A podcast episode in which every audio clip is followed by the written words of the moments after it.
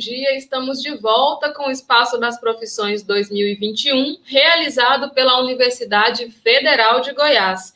O evento está ocorrendo de forma online pelo segundo ano consecutivo, devido aí às medidas de enfrentamento à pandemia da Covid-19. Além do YouTube, você pode acompanhar essa transmissão pela rádio universitária nos 870 AM do seu rádio, e no período da tarde nós teremos também transmissão pelo YouTube. Aqui no Espaço das Profissões você vai saber um pouco mais sobre os cursos oferecidos pela UFG e conhecer as áreas do conhecimento para assim poder melhor escolher a sua profissão e, quem sabe, se tornar um estudante da UFG. Todos os dias nós teremos diferentes cursos em destaque com professores convidados. E você pode participar enviando perguntas pelo chat do YouTube. Aliás, você deve participar. Vocês que estão acompanhando a gente já podem começar se apresentando no chat, falando quais são as escolas de vocês, as turmas, de qual cidade vocês estão falando. Vamos começar então a interagir aí pelo chat, que logo logo a gente vai começar a ler as mensagens de vocês. Meu nome é Marisa Fernandes, eu sou jornalista da UFG, assim como Ana Paula, e na manhã desta terça-feira nós estamos na mediação da conversa. No segundo bloco, a Ana Paula vai entrar para participar com vocês. Todas as transmissões elas contam com o apoio da Coordenadoria de Tradutores e Intérpretes de Libras e Português da Faculdade de Letras da UFG. Neste momento, quem está conosco na tradução de Libras é o Rayan Santos. E a gente tem uma novidade hoje também, é, nesse ano de 2021, no Espaço das Profissões, que é o sorteio. Nós temos sorteio de bolsas de língua estrangeira e também de kits da UFG com agenda, caneta e caneca. O sorteio da bolsa de língua estrangeira de hoje é para o curso de espanhol. Não deixem de participar. E atenção para as instruções aí para participação no sorteio. O link para o formulário de inscrições será disponibilizado no chat podem participar estudantes do ensino médio ou básico com idade a partir de 15 anos, ou seja, tem que ter nascido a partir de 2006. E será considerada apenas uma inscrição por participante. O regulamento completo do sorteio está disponível no site do Espaço das Profissões e as inscrições para o sorteio devem ser feitas até às 11h30 de hoje. Atenção para o horário, não deixem de se inscrever, porque o resultado vai ser divulgado aí no final da live. A organização do evento vai entrar em contato com os ganhadores para orientar sobre a matrícula no curso e também combinar a entrega dos kits. Não deixe então de participar. Nesse primeiro bloco, nós vamos falar sobre os cursos de Ciências Biológicas, Museologia, Design de Ambientes e Agronomia. E lembrando que o curso de Ciências Biológicas tem tanto a modalidade bacharelado quanto a licenciatura. Estão conosco hoje a professora do curso de Ciências Biológicas, licenciatura, Cristina Macioli, o professor do curso de Ciências Biológicas, bacharelado, René Carneiro, a professora do curso de Museologia, Vera Milhelm, o professor do curso de Design de Ambiente, Samuel de Jesus, e o professor do curso de Agronomia, Diogo Pena. Muito bem, eu vi que vocês já estão começando a participar aí no chat. Logo, logo nós vamos começar a ler aqui as mensagens de vocês. Enquanto a gente aguarda aqui as primeiras perguntas, eu já vou começar falando com a professora Vera, do curso de Museologia. Professora, o que faz um museólogo? O museólogo, é, bom dia a todos, bom dia àqueles que estão nos assistindo, né? É, o museólogo é, ele faz, é, trabalha com patrimônio cultural, estabelecendo a relação entre o homem, o patrimônio e a sua preservação. Ele pode atuar em diferentes frentes, né? É, em instituições museológicas, em centros culturais, em um, uh, ah, zoológicos, planetário, herbário, ou seja, diferentes instituições. E é através da compreensão desse patrimônio né, que ele pode é, trazer é, uma reflexão sobre a sua própria realidade e também é, adquirir a sua identidade né, cultural. E trabalhando aí o patrimônio não só material, como imaterial, e o patrimônio cultural e natural. É, bom, posso completar, Marisa? Sim, professora, já vamos começar falando também sobre a duração do curso, o período em que ele é ofertado. O curso tem duração de quatro anos, são oito períodos, né? É, nós temos aulas no campus 2, no Samambaia, e aulas no, campo, no, no campus 1, um, na Colemar Natal e Silva, ou seja, na Praça Universitária, porque temos aulas teóricas e práticas, né? A gente tem uma inter-relação entre esses dois uh, tipos de aulas. Então, as aulas teóricas são dadas lá no campus 2 e as aulas práticas são feitas junto ao, ao Museu Antropológico, que é o nosso laboratório, né? de experimentações para as aulas práticas. E aí a gente entende como sendo aula prática ah, aquelas ligadas à área de salvaguarda, que é a, a documentação e a conservação desses acervos, né? a comunicação, como aula prática também, que é a montagem de exposições e a mediação, e ações educativas, né? não, não formais, que são também trabalhadas nessa parte de aulas práticas, né? além de visitas técnicas que fazemos é, é, com os alunos em instituições que trabalham nessa área de, de, patrimônio cultural. Muito bom, professora. Vi que tem alguns estudantes do curso também, dos diversos cursos que nós, dos diversos cursos que nós estamos conversando hoje. Tem alguns estudantes né, de graduação aí no chat também conversando com vocês. É, aproveitem aí para interagir com os estudantes e saber um pouco mais sobre como é a rotina do curso, né?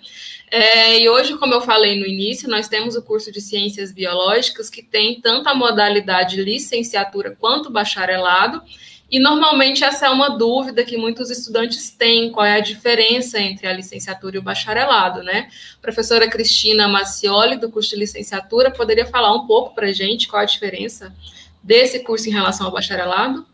Sim, Marisa, bom dia, bom dia a todos e a todas que estão aqui nos acompanhando. Eu quero inicialmente cumprimentá-los e falar da grande satisfação de nós estarmos aqui nesse momento, no espaço das profissões virtuais, virtual. É realmente uma oportunidade para a gente se encontrar, né? Os estudantes são a razão de existirem os cursos de graduação da UFG, então vocês estarem aqui conosco hoje é uma grande alegria. Uh, falar um pouquinho sobre a licenciatura em Ciências Biológicas também é um prazer poder contar para vocês o que, que faz, né, o que, que qual é o objetivo do nosso curso.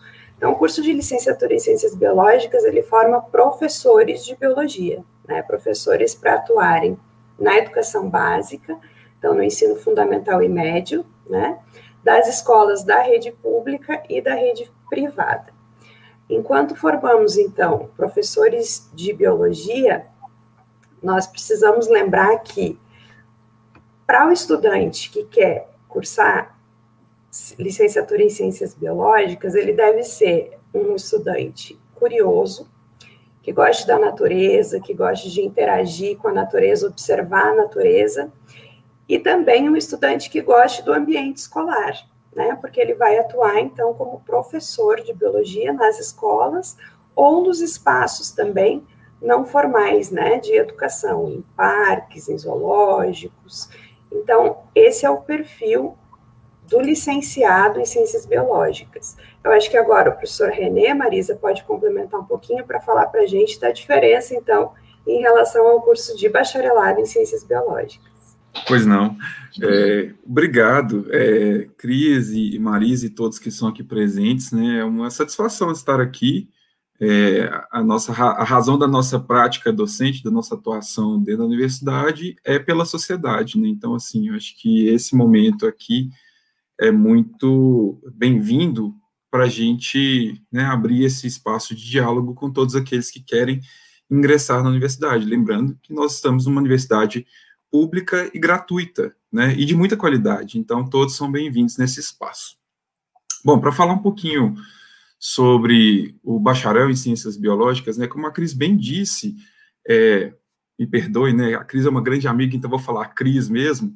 É, então, como a Cris já mencionou aqui, a gente tem uma parte da formação do biólogo que é comum às duas modalidades, né, ou seja, todos sairão da universidade como biólogos. Só que dentro da licenciatura vocês vão ter toda aquela parte da formação né, ligada às teorias e às práticas pedagógicas, né, então todas as atividades voltadas para o ensino e que são obrigatórias, né? Então a gente sabe que tem legislação que é, regulamenta isso muito bem dentro do curso de licenciatura. Já no bacharelado, a gente não tem esta parte de formação na prática docente para né, espaços formais, como atuação em colégios, né, e, e, e, outros espaços formais de, de ensino. Então, é, o perfil do biólogo, essencialmente, é o mesmo. Agora, ele precisa saber se ele está mais ligado à parte de ensino, ligado ao colégio, ligado né, à transmissão desse conhecimento que ele adquire durante a sua formação, né, no ensino básico, no ensino médio ali, é, ou se ele está mais ligado a outras atividades. E aí, gente, é, eu tenho que dizer que são muitas atividades diferentes, né? Então, a biologia talvez seja uma das formações, é, uma das profissões mais versáteis que a gente tem, porque a gente tem um profissional que está lidando com questões ambientais, com questões sociais, é, né, que estão ali é, interagindo de forma dinâmica ao longo do tempo, e o mundo está em constante transformação. Né? Então, a gente vê aqui design de ambientes, museologia, como a professora Vera já falou algumas atribuições, né? Tem agronomia. Então, às vezes, dependendo da formação que o biólogo tem e como ele caminha dentro da universidade, ele às vezes até consegue ter outros tipos de atribuições que estão lá é, previstas no CFBio, né? Então, quem tiver esse interesse, tem quase 90 áreas de atuação, são muitas, dá uma entrada lá no, no site do CFBio, que vocês podem ver. Então, assim, dependendo da formação, dentro da universidade, e a universidade proporciona isso, ele pode, por exemplo, né, trabalhar com museólogo, junto com o museólogo, né, na gestão de coleções, ele pode trabalhar junto com né, a parte de design de ambientes, existe uma atribuição lá de ecodesign, então isso tudo vai depender da formação que o estudante pretende, né, com que ele se identifica, e a universidade está aqui para oferecer essa vastidão de informações, né, e de formações para ele atuar lá na frente no mercado de trabalho, né? mais ou menos por aí. Muito bem, professor. Quem quiser seguir a dica aí do professor René e consultar o site do CFBio, é cfbio.gov.br. Lá vocês vão encontrar várias informações sobre a área de atuação e realmente o, a área de ciências biológicas está em evidência no momento devido aos estudos sobre justamente o coronavírus, né? Então é mais uma, uma um, um, ponto aí de atuação para esses profissionais. É, já tem gente se apresentando aqui no chat, a Kaline Cristine, do Colégio Estadual Professor Edmir Povo Lemes, mandou um bom dia aí para a gente. Seja bem-vinda, Kaline, manda sua pergunta, a gente está aguardando e não deixe de se inscrever aí no sorteio. É, professor Samuel de Jesus, do curso de Design de Ambientes, né? Professor, vamos falar um pouco aí sobre o curso, como que é a área de atuação, o que faz um profissional de design de ambientes, quais são as possibilidades de, de mercado de trabalho. Bom dia. Bom dia, Marisa, bom dia, colegas, bom dia a todos e todas, é um prazer de rever Luz por aqui. Então, o curso de design de ambiente, né, é um curso que uh, existe na área, né, própria do design. Uh, ele foi criado, né, na, na UFG a partir de 1997 e é um curso que está sempre, uh, eu diria, uh, em mudança, porque basicamente é um curso que dialoga também com várias áreas, né? Ele tem uma ah, uma propensão, diria, uh, pluridisciplinar, né? É um curso que, inclusive, uh, como falou o professor René, pode dialogar tanto, né, com a área né, das ciências da biologia, mas também da agronomia e da própria prática do design. Então, o que, que é esse curso? É um curso que é um curso de bacharelado, né?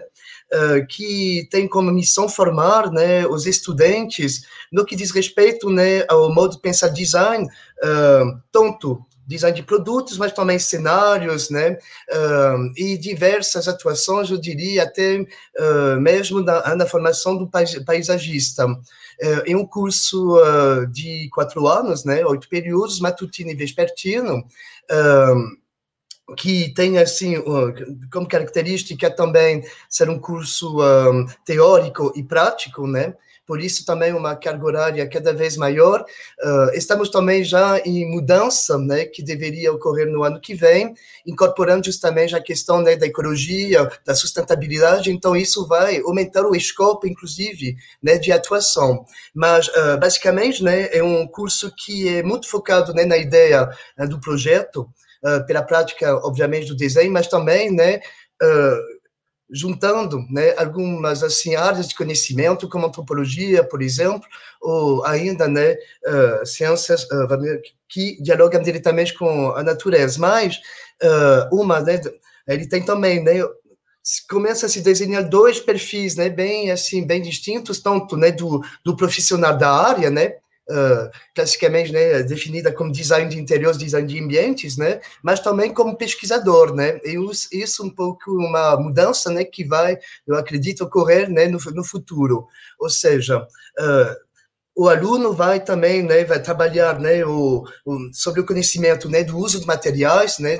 escopo mais amplo, né, inclusive novos materiais, né, que uh, se adequam, eu diria, né, na necessidade, né, do uh, né, do nosso tempo, uh, justamente né, atuando muito, né, se questionando muito e praticando novos materiais uh, que fazem, né, que são os objetos né, pesquisa, né, uh, sobretudo né, na, na área da ecologia. Mas o aluno pode também tra trabalhar com design né, de joias, né, estamparia, pensando também né, nos novos equipamentos no que diz respeito, por exemplo, ao ambiente de casa, né? Mas pode trabalhar também com projetos um, expositivos, né? Colaborando, por exemplo, com a área da museologia uh, em instituições para se pensar, por exemplo, né?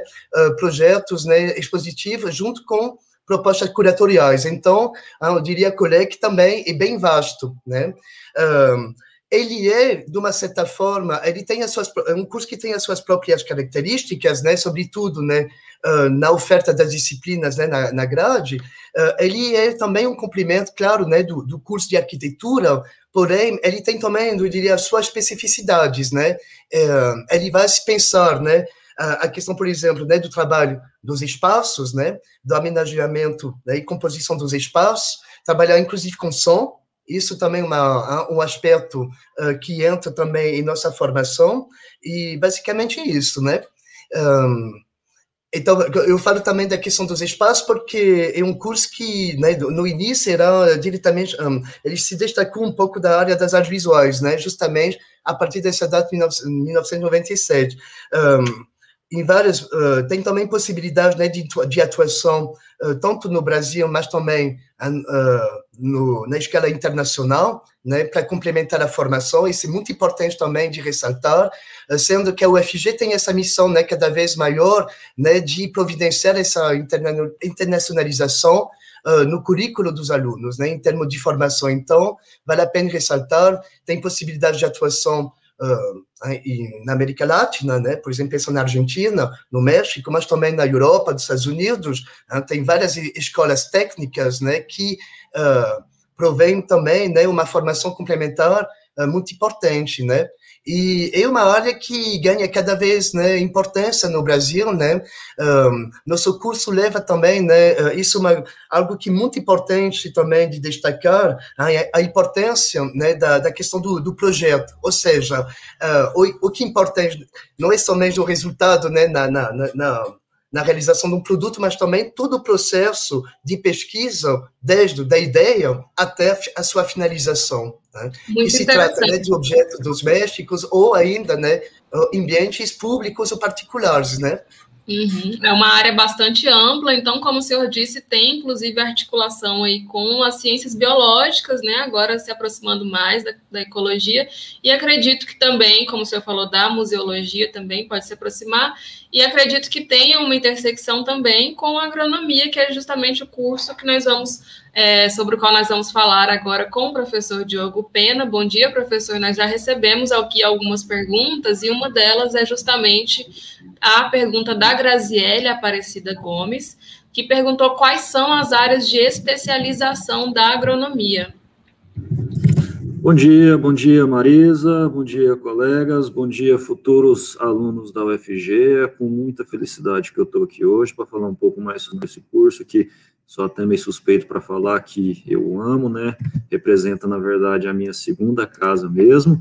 Bem, a gente tem que entender que o profissional, o engenheiro agrônomo, né, ele é um profissional multi e interdisciplinar, pois ele permeia as várias áreas do conhecimento e pode ter várias atribuições.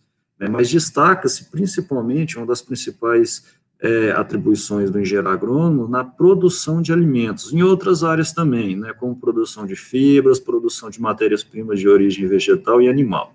Né, em outras palavras, ele cuida de tudo no que diz respeito à produção agrícola e pecuária, desde o planejamento, execução de projetos de tecnologia rural, indo pelo plantio, abate de animais, até a fiscalização desse produto de origem animal ou vegetal, né? Então, assim, ele é um profissional com formação de ensino superior, cujo campo de atuação abrange diversas áreas, como fitotecnia, fitossanidade, zootecnia, solos, engenharia rural, meio ambiente, mecanização agrícola, né? Outras áreas também como economia, administração, sociologia, né? Ele pode atuar na agroindústria né, várias áreas de atuação, várias frentes de atuação que o engenheiro agrônomo ele pode se especializar.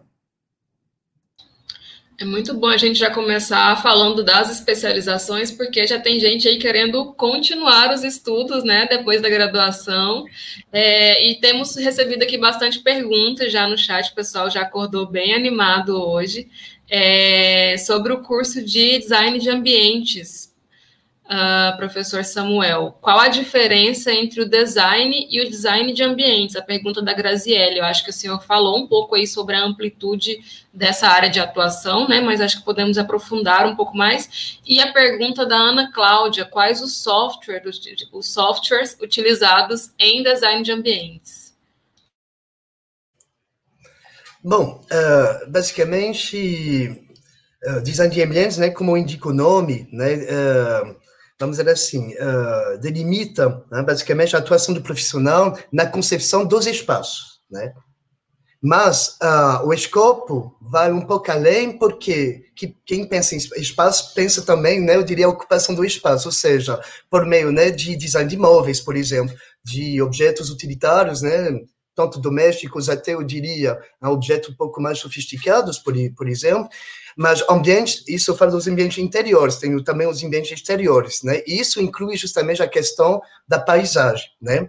O design, o design né, como vem do nome desenho, então é um curso que ah, basicamente se baseia né, na prática né, ah, de, de disciplinas como design de observação, por exemplo, né, estudo das cores, né, estudo dos materiais aplicados, então, isso é muito importante justamente para oferecer, eu diria, um conhecimento mais preciso. Né? Uh, esse curso, né, como eu, na verdade, ele se inclui numa área bem mais geral, que inclui design gráfico e design de moda. Eu falei na apresentação, por exemplo, da questão da estamparia, porque quando a gente pensa, por exemplo, né, na realização, fabricação de tecidos, né, Uh, tem também, né, precisa ser do conhecimento sobre os métodos, né, de uh, fabricação desses tecidos, por exemplo, ou até mesmo te, te, tecidos aplicados no móveis, né, um, e isso é, também faz parte do diria né, da, da, aprendizagem. Sobre os softwares, uh, existem vários, né? Inclusive hoje, né, de concepção 3D. Os mesmos softwares que uh, às vezes são utilizados né, no, na área, no curso de arquitetura, né, no, no que diz respeito à projeção dos espaços, né? Isso um, eu posso depois passar, né? É que eu não tenho um grande conhecimento técnico de, dessa área, mas eu fico um, a aluna que perguntou pode ficar à vontade que eu posso encaminhar depois os nomes, né? Perguntando com meus colegas, né? Mas, mais uma vez, né? Por exemplo, até tem uma, uma atuação possível até mesmo no, na área, né, por exemplo, né, da, das artes da cena, no que diz respeito ao cenário, né, de palco teatro, mas também diretor, direção de arte, né, isso faz parte também há essa, essa possibilidade. Ah, mas basicamente, né, o nosso curso é uh, em, em, em, sua ideia, né, bem focado né, na, na questão da concepção um, dos objetos, de móveis, de joias, ou seja, né, um, desses produtos, né? Por isso não é à toa que o curso se chamava um, na década de 70, né, de design de produtos, né? Isso é importante, né, para para ter uh, nítido né, essa diferença que nós temos, por exemplo, com o curso de arquitetura, né, cujo propósito é totalmente outro, né? Nós uh, atuamos, né, na questão, né, do equipamento, né, do agenciamento desses espaços, né, que eles sejam, né, privados ou institucionais, né? Mas a nossa intervenção diz respeito, né, basicamente o planejamento e a projeção desses espaços na sua praticidade, vamos dizer assim. Né? Muito bom, professor Samuel. O senhor já é, acabou respondendo também a pergunta do Felipe. O Felipe perguntou qual a diferença entre o design de ambientes e arquitetura, né? Acho que o senhor já contemplou na resposta a pergunta uhum. dele, justamente a pergunta que está aparecendo aí para a gente. Então, eu vou passar para a próxima pergunta agora, que é direcionada para a professora Vera, do curso de Museologia. É, o Iago perguntou qual a diferença entre museologia e antropologia.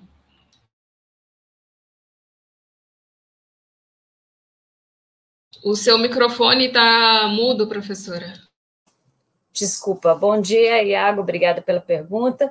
A antropologia é um estudo mais amplo, né, da, do, do homem em si, das comunidades, né, das sociedades e a, museologia, ela aplica, ela faz a pesquisa, né, também é, com um cunho, às vezes, antropológico, né, dentro da instituição onde se encontra o acervo, ou seja, a gente trabalha muito com a, com a parte material, aquilo que foi resgatado, né, é, da, das sociedades, né, que se tornou patrimônio cultural, e, e, em cima disso a gente faz a pesquisa. E a museologia, ela articula todas essas áreas, ou seja, é, essa pesquisa antropológica, né, ela pode se, é, se projetar depois, né, através da, da sua preservação, do seu estudo na museologia, é, divulgando, né, como uh, uh, a história, divulgando, né, uh, essas relações que existiam entre os homens, mas através de exposições. Então,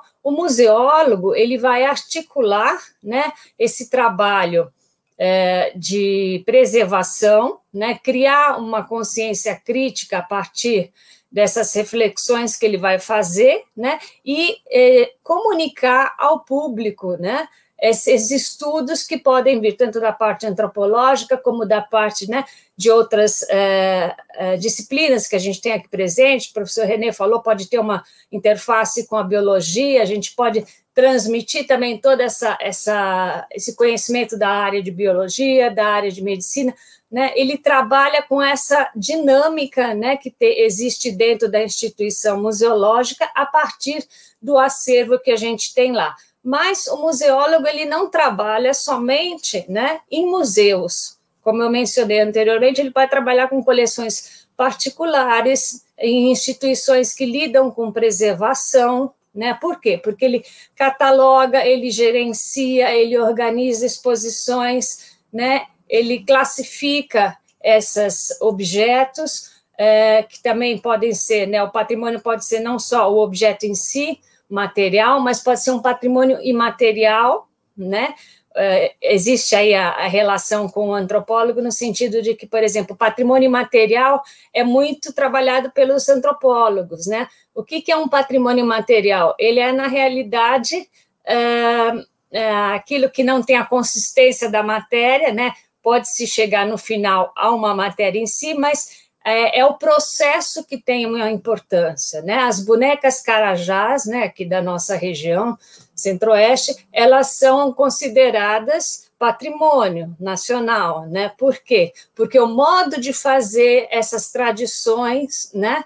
É, além disso, também outras é, celebrações, festas, né? músicas, tudo isso é patrimônio imaterial, que né, o que importa é o processo e a transmissão desse conhecimento pelas gerações. Né? Então, a antropologia estuda isso, mas quem traz isso é, de uma forma um pouco mais clara, digamos assim, né? não sei se posso usar a palavra clara, mas de forma mais visual, né, com uma narrativa, é o museólogo através da, né, da projeção que ele faz dessas, desse patrimônio. Como eu falei, pode ser natural, uh, imaterial, material, Né? Eu só queria gostaria só de completar aqui uma, uma na minha fala anterior esqueci de mencionar que o nosso curso também é um curso noturno, predominantemente noturno, ou seja, possibilita as pessoas de trabalharem né, em instituições e à noite fazerem é, o curso.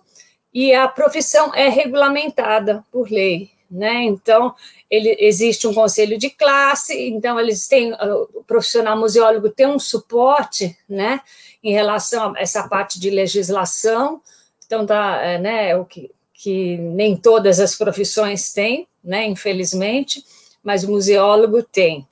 E é, então acho que não sei se fui clara aqui na, na, na diferença, mas eles entram muito mais, é, a antropologia entra muito mais né, no estudo, na, na relação da comunidade, né, entre, entre as pessoas, e a gente traz isso de uma forma é, mais é, visual, narrativa, né, mais lúdica, digamos assim, na, para a comunidade, para a compreensão da comunidade. Acho ah, ótimo, é professora. Então, acho que quem tem interesse tanto na antropologia quanto na museologia, vale a pena é, entrar no site aí dos cursos e pesquisar um pouco mais para conseguir se decidir. Agora, uma pergunta que chegou para o curso de Biologia, Ciências Biológicas, bacharelado, a Ana Clara perguntou, professor Renê, qual a duração do curso, mas eu acho que o senhor pode aproveitar e já explicar um pouco qual que é o percurso que o estudante vai fazer ao longo do curso, né? No primeiro semestre, imagino que disciplinas mais básicas e depois a possibilidade de é, entrar em alguma especialidade, né? Exatamente, Marisa. É, bom, então assim, só continuando, né? Eu estou tentando acompanhar o chat aqui e vejo que realmente tem essa discussão da, da licenciatura e do bacharelado, mas falando um pouquinho mais do bacharelado, né, assim, em termos práticos, como que é o nosso curso? Nós somos um curso de aproximadamente aí 3.500 horas, o que significa pelo menos quatro anos de curso, né? Então, como a maioria dos cursos aí, e a, o fluxo é mais ou menos isso que você imaginou, viu, Marisa? No início, né? Então, o que, que, que os, os estudantes precisam? Eles precisam de uma, um arcabouço teórico, uma quantidade de conhecimento básico sobre biologia que todos os biólogos vão ter, né? Então começa com isso que a gente eu apelido aqui, né, entre aspas, de um ciclo básico no qual eles vão aprender, né, os conceitos básicos da botânica, os conceitos básicos da zoologia e, e das disciplinas é, de ecologia, inclusive, né, das relações é, dos animais, né? Então, o estabelecimento dessas relações entre os seres vivos, os animais, os vegetais e o ambiente. Então, a gente não pode esquecer da importância do ambiente, né? Então, é essencial entender o ambiente. E para isso também os biólogos vão ter algumas disciplinas que entendem, por exemplo, é, os processos de formações dos solos, né? Que tem é, relação com a formação do ambiente, que tem relação com os organismos vivos que ali habitam, né? Então, o nosso curso tem essa parte básica, e que quase todo curso de biologia vai ter, né, por aí, nas diferentes instituições, e uma coisa interessante do curso de Biologia Bacharelado da UFG é que ele permite essa flexibilidade de formação muito grande. Então, a gente tem uma grande quantidade de disciplinas que a gente chama de optativas, então, essas disciplinas, quando você entrar lá no PPC do curso, que é o projeto político, é, do projeto pedagógico do curso, isso está disponível, nos, né, os projetos estão disponíveis nos sites dos cursos, é, vocês vão ver que vai estar tá lá escrito assim, ó, disciplina optativa.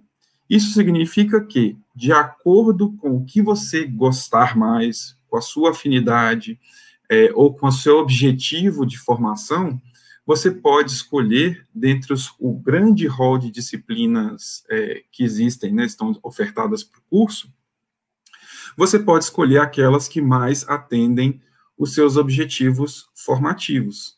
Então, um exemplo, né? Então, se eu gosto muito da área de ecologia, eu vou escolher as disciplinas que vão é, mais para essa área do entendimento das relações entre os organismos e o ambiente. Se eu gosto de bioinformática, eu vou para essa área.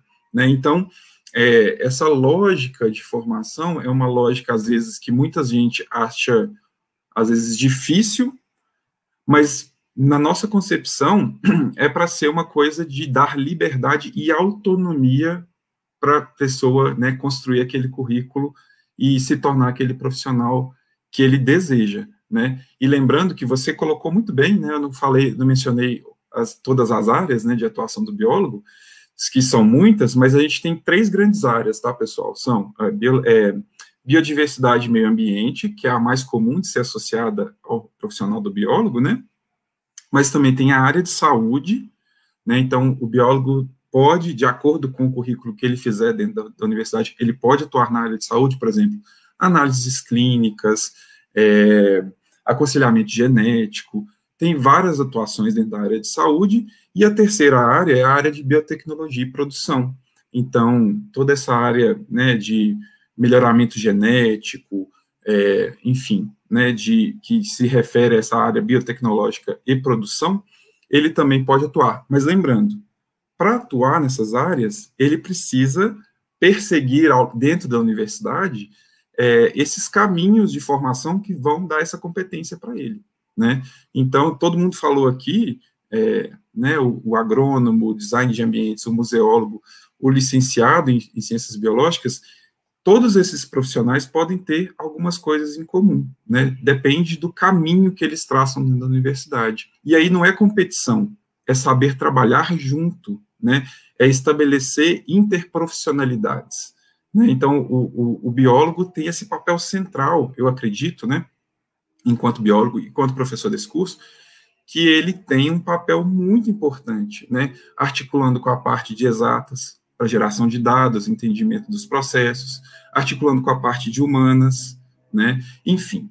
Então, a gente tem aí essa possibilidade e almeja essa formação bem né, ampla e autônoma. Então, os alunos vão entrar se capacitar de acordo com, aquela, com aquelas áreas que eles mais gostam, que eles mais têm afinidades, para atuar depois bem, sendo profissionais bem quistos, bem posicionados e bem preparados. Muito interessante a gente conhecer melhor os cursos, porque a gente percebe que a área de atuação é muito mais ampla do que a gente imagina aí pelo senso comum, né? Eu, por exemplo, não sabia que a biologia tinha todas essas possibilidades também. Eu acho que no ensino médio a gente acha que biologia é só para docência, licenciatura, né? E tem esse campo de pesquisa que é enorme. É, para quem está participando aí no chat, quem chegou depois, não pegou o início, eu quero lembrar que a gente tem um sorteio hoje de uma bolsa para o curso de espanhol e também de um kit com caneca, agenda e caneta da UFG. Não deixem de se inscrever, o pessoal está informando aí a todo momento o link para participar e para se inscrever no sorteio. E para quem quiser acompanhar a programação do dia inteiro aqui, saber quais são os próximos cursos que vão estar aqui no, no Espaço das Profissões, acessem o site, lá vocês vão encontrar todas as informações. É, agora, algumas perguntas para o curso de agronomia, professor Diogo Pena, já pegando um pouco o gancho da última pergunta sobre a duração do curso de biologia. É, o curso de agronomia ele é ofertado em período integral, né, professor? Ah, acho que seria interessante a gente falar um pouco sobre como é a rotina aí do estudante do curso de agronomia, porque essa necessidade de que o curso seja integral. Ah, e também temos algumas perguntas já mais específicas, né? O Carlos perguntou qual a duração do curso e o Felipe perguntou se o curso de agronomia ele está é, relacionado ao de medicina veterinária. Sim, perfeito. Excelente perguntas essa, né? Vamos lá curso de agronomia, ele tem 10 períodos, né? Então, isso daí vão dar 5 anos de duração, né? Onde o estudante ele vai ver uma extensa carga horária que vai permitir que ele exerça a sua função de engenheiro agrônomo, né?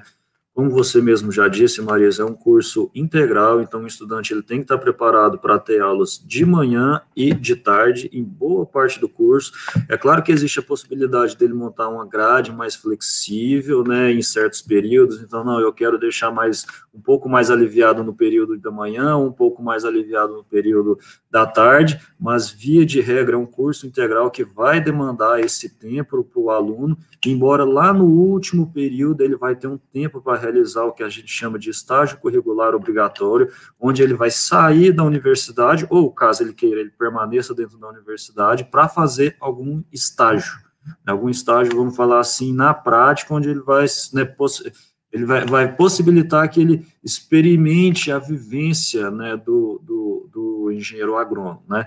Então, é um curso onde lá, inicialmente, nos primeiros anos, nos primeiros semestres, vamos falar até mais ou menos o quarto período, algo em torno disso, ele vai ver as disciplinas que a gente chama de núcleo comum, que são aquelas disciplinas que vocês estão vendo aí no ensino médio, é claro, com um pouco mais de aprofundamento, né? Então, nos primeiros períodos, o que, que ele vai ver? Ele vai ver física, né? física 1, física 2, semelhante a que vocês estão vendo, com um pouco mais de aprofundamento, vai ver algumas químicas, né? então química prática, química teórica, química analítica, alguma coisa de físico-química, vai ver disciplinas re, é, relacionadas à biologia, como, por exemplo, botânica, anatomia vegetal, fisiologia vegetal, vai ver disciplinas relacionadas a metabolismo vegetal, bioquímica, né, isso pensando mais na parte inicial do curso. A partir do momento que ele adentra aí para o quinto período para frente, ele já começa mais nas disciplinas que a gente chama de núcleo obrigatório, né, que são é, é, núcleo específico, perdão, que são aquelas que estão diretamente relacionadas à profissão do engenheiro agrônomo. E aí começa, a gente, né, um leque de disciplinas de, por exemplo, solos, né, ele vai ver física do solo, química do solo, microbiologia do solo, ele vai ver mecanização agrícola, ele vai ver disciplinas relacionadas à, à parte física mesmo, né, disciplinas realizadas à engenharia rural, irrigação e drenagem, construções e edificações para usos agrícolas, né, que mais eu posso citar aqui? Ele vai ver disciplinas relacionadas à fitotecnia, como produção e armazenamento de sementes, e aí vai, fruticultura, né, produção de hortaliças, produção de culturas de commodities, de grãos, né, soja, milho, sorgo, né, uma infinidade de,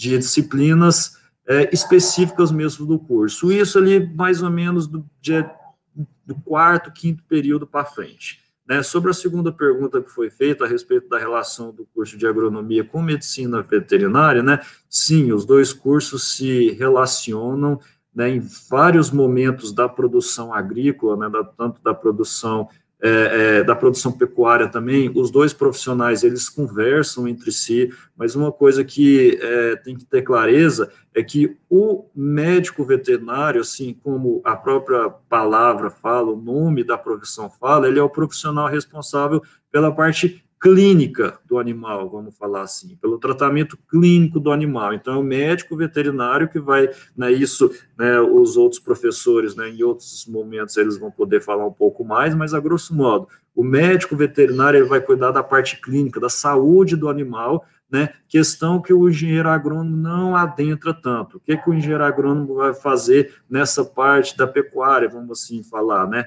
Um dos grandes profissionais né, responsáveis pela produção do alimento do animal é o engenheiro agrônomo, né, que ele vai produzir aí as forragens, os silos, né, tudo aquilo que precisa para parte de nutrição do animal. Aí sim o engenheiro agrônomo ele pode atuar bastante nessa área e ele vai conversar bastante aí com, com o médico veterinário, sim.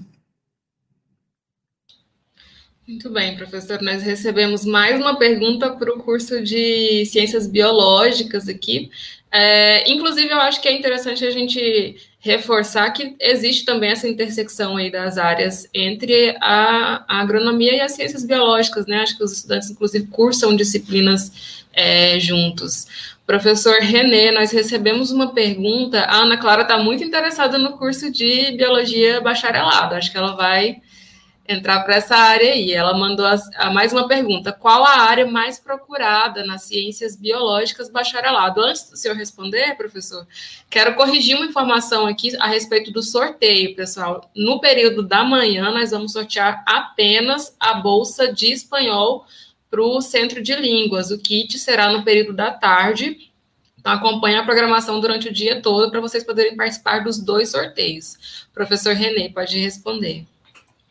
Bom, é, é difícil, né, Marisa? Assim, precisar uma área que está sendo mais demandada dentro da área de ciências biológicas. Mas, assim, a gente, eu posso pensar em uma resposta dupla. E aí a, a Cris pode me ajudar também a responder, já que né, o, o licenciado em, em, biologia também é, pode atuar nessas áreas que eu vou citar, né? Então, assim, hoje nós temos, aí eu vi a professora Tânia comentando aqui no chat, né, que o biólogo está no meio de questões muito importantes, né, é, sociais e ambientais, vamos dizer, socioambientais, né? Então, a gente tem, de um lado, desenvolvimento tecnológico, produtivo, aumento da população, num ambiente limitado que é a Terra, e as, muitas vezes isso ocorre em detrimento, ou seja, a gente destrói um pouco ou altera o ambiente natural para isso. Isso é inevitável. Né? Então, a primeira coisa é o homem precisa assumir essa posição de que ele altera o ambiente. E aí, dentro desse sentido, talvez essa área de ambiente, né, de entender a dinâmica das mudanças que são causadas pelas as diversas atividades, né, humanas no contexto, desde o contexto local, do contexto maior, por exemplo, nacional, até o global, talvez este seja uma das áreas que estejam mais em voga hoje é, na relação do homem e ambiente, né? Como que a gente é, entende os processos, como que nós otimizamos esses processos e como que a gente mitiga os danos, ou seja, como que a gente faz para evitar que esses danos é, superem a capacidade, né, de resiliência que a Terra tem, né, de suportar essas modificações. Então, o biólogo ele está muito dentro desse debate da relação homem e ambiente, né, questões socioambientais. Isso é um, uma das coisas. E eu acho que a, segundo, a segunda área que está muito em voga, eu acho que é a área que lida com os dados, né? Eu falei da parte é, de bioinformática, né?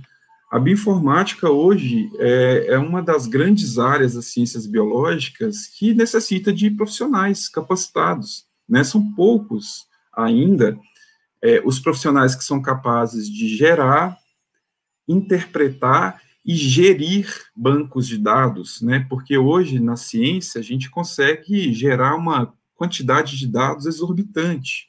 Né? Eu vou dar um exemplo. Por exemplo, quando a gente faz um sequenciamento, né? Então, a gente sequencia o código genético de um organismo. A gente pode escolher aqui, a gente tem uma maior biodiversidade, uma das maiores biodiversidades né, do planeta, tanto de plantas quanto de animais. Eu vou lá e escolho uma árvore aqui e falo, eu quero conhecer o genoma dessa árvore.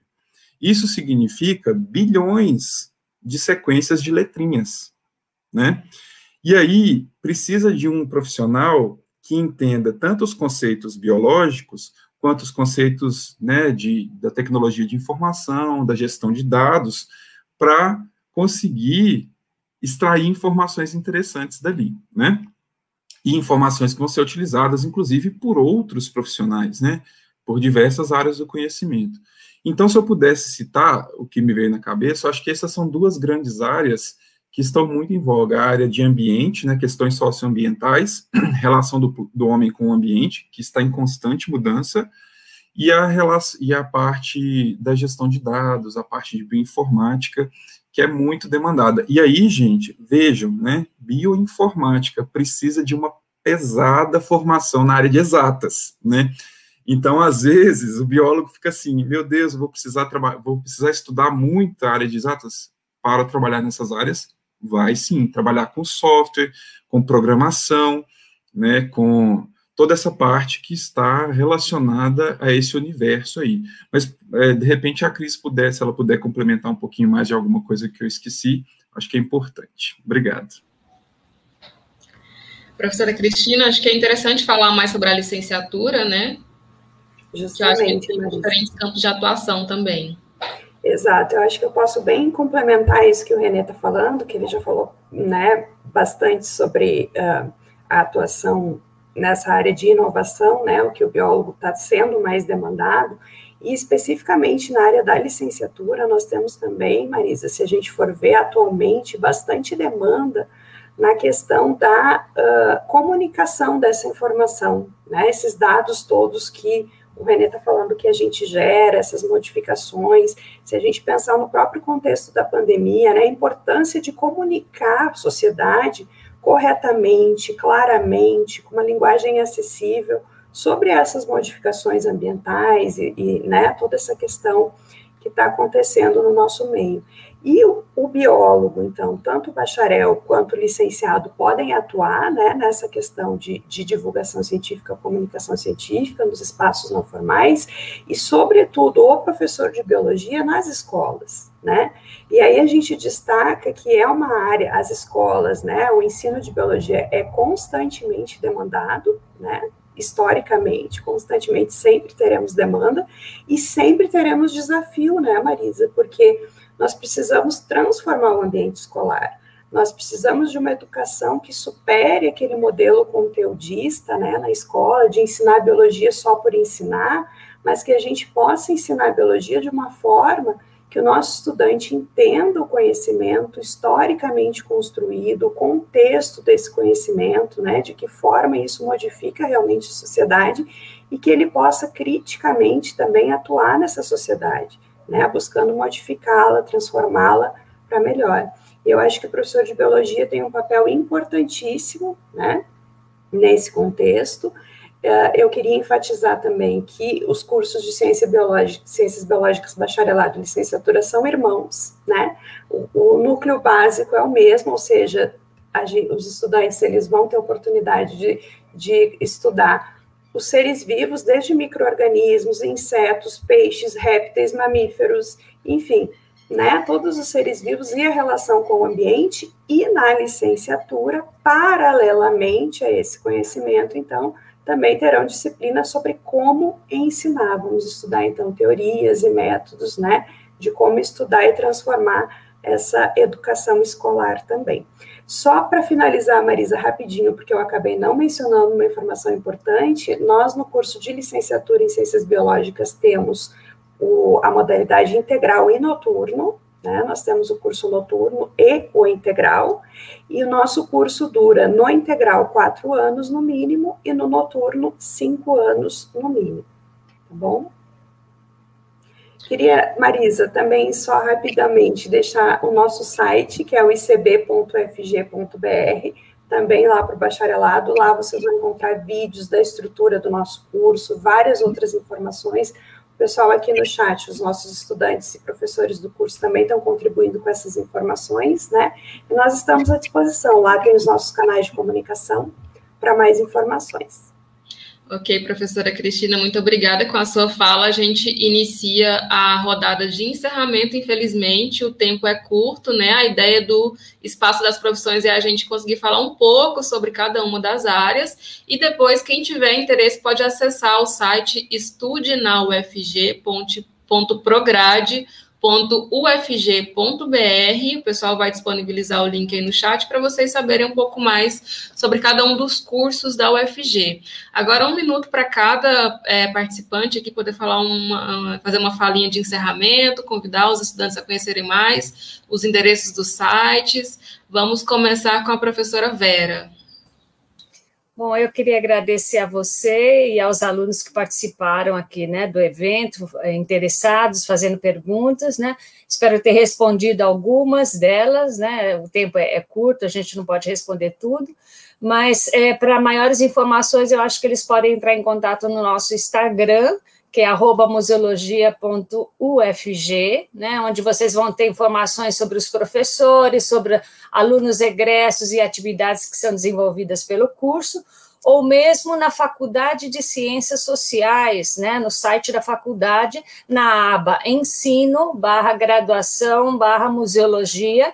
Ali vocês têm toda a grade curricular do curso, e informações sobre professores, currículo, disciplinas, etc. Né?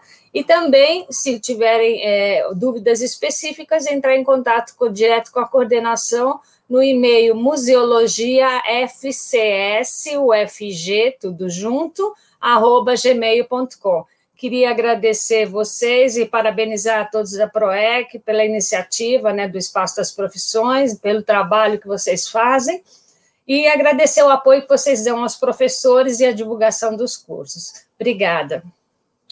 Muito obrigada, professora. Professor Diogo. Sim, também quero agradecer imensamente né, essa oportunidade de estar aqui falando um pouco sobre esse curso da agronomia, né, um curso que saibam que é bastante completo. Você, aluno que gosta tanto da parte, se identifica tanto na parte de humanas, ou na parte de exatas, ou na parte de biológicas, saiba que tem é, é, é um lugar aqui para você, né? Você pode se especializar em qualquer uma dessas áreas, né? Você consegue trabalhar dentro da agronomia em qualquer área dessas três grandes áreas do conhecimento, seja na parte de humanas, exatas ou biológicas, né? Estamos aqui esperando vocês, né? Para mais informações, você pode acessar o nosso site, né? Um site bastante completo que tem bastante informações agro.ufg.br, né, e também fica aqui o meu agradecimento a toda a equipe do, né, que está desenvolvendo esse espaço, da espaço das profissões, né, um momento tão importante para vocês, alunos, né, conhecerem um pouco mais aqui da nossa universidade. Muito obrigado, pessoal, e bom dia a todos. Obrigada, professor. Professor Samuel. Professor Samuel, o seu microfone está desligado. Perdão. Eu queria muito agradecer também pela oportunidade né, de apresentar um pouco o curso. Uh, para mais informações, né, você, os alunos podem acessar né, no site da FAV, da Faculdade de Artes Visuais, né, fave.ufg.br. Uh, então, né, depois no item graduação já tem todas as informações do curso né, de, de design de ambientes. E espero então que a apresentação, né, apesar do tempo curto, uh, né, trouxe né, as informações necessárias. Quero agradecer também, claro, a Prograde, a Proeg e toda a equipe técnica né, pela oportunidade e espero revê-los então em breve. Muito obrigada, professor Samuel, professor Renê. Ô, Marisa, eu queria agradecer realmente, né, reiterar os agradecimentos a toda a equipe que promove e operacionaliza esse evento e realmente deixar é, esse canal de, de comunicação aberto para todos da comunidade, né, que pretende ingressar na universidade, para nos procurar, né, então, icb.fg.br, lá a gente tem abas de ensino, pesquisa e extensão, e também estude no ICB, onde tem alguns vídeos informativos e etc.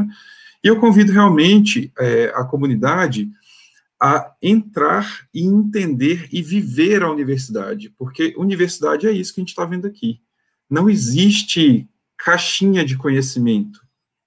A universidade promove justamente a integração desse conhecimento e cada vez mais multiplica as possibilidades de ação e de atuação das pessoas que se capacitam aqui dentro, seja em ciências biológicas, em agronomia, design de ambiente ou museologia, né, a universidade está aqui para isso, para promover o avanço científico, tecnológico e humanístico. Né? Então, o, o, o, conhecimento não é compartimentalizado. Às vezes isso causa uma dificuldade né, nos, nos estudantes, essa coisa de ser um pouco aqui, um pouco lá, mas é, isso é benéfico, isso jamais será danoso para a formação. Então, o meu convite é: venham, conheçam e vivam a universidade, que é aqui que a gente consegue crescer e se desenvolver né, enquanto sociedade. Tá? Então, muito obrigado.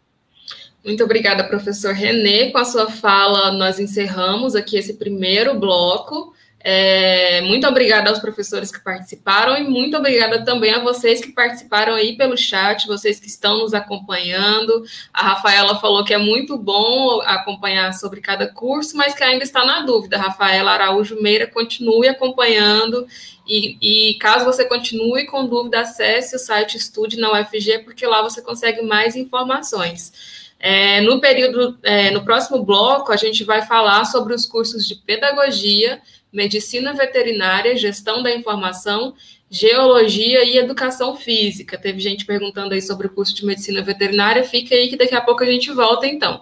Muito obrigada e até mais.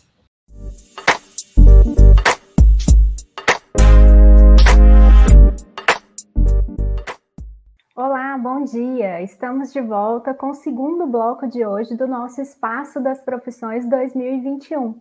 um evento realizado pela Universidade Federal de Goiás. Aqui na nossa live, nós estamos trazendo várias informações sobre cursos e áreas de conhecimento que vão te ajudar a escolher a sua profissão. Eu sou Ana Paula Vieira, jornalista da UFG, e estarei com vocês aqui nesse segundo bloco. Nesse momento, quem também está com a gente aqui é o intérprete de Libras, Jorlan. Obrigada, Jorlan. Bom, e agora nós vamos falar sobre os cursos de Pedagogia, Medicina Veterinária, Gestão da Informação, Geologia e Educação Física, que a UFG oferece nas modalidades licenciatura e bacharelado. E para conversar com a gente, nós vamos ter aqui a presença da professora do curso de Pedagogia, Fabiane Lopes de Oliveira. Temos também um estudante do curso de Medicina Veterinária, Caio Nogueira. Temos também o professor de Gestão da Informação, Rubem Ramos.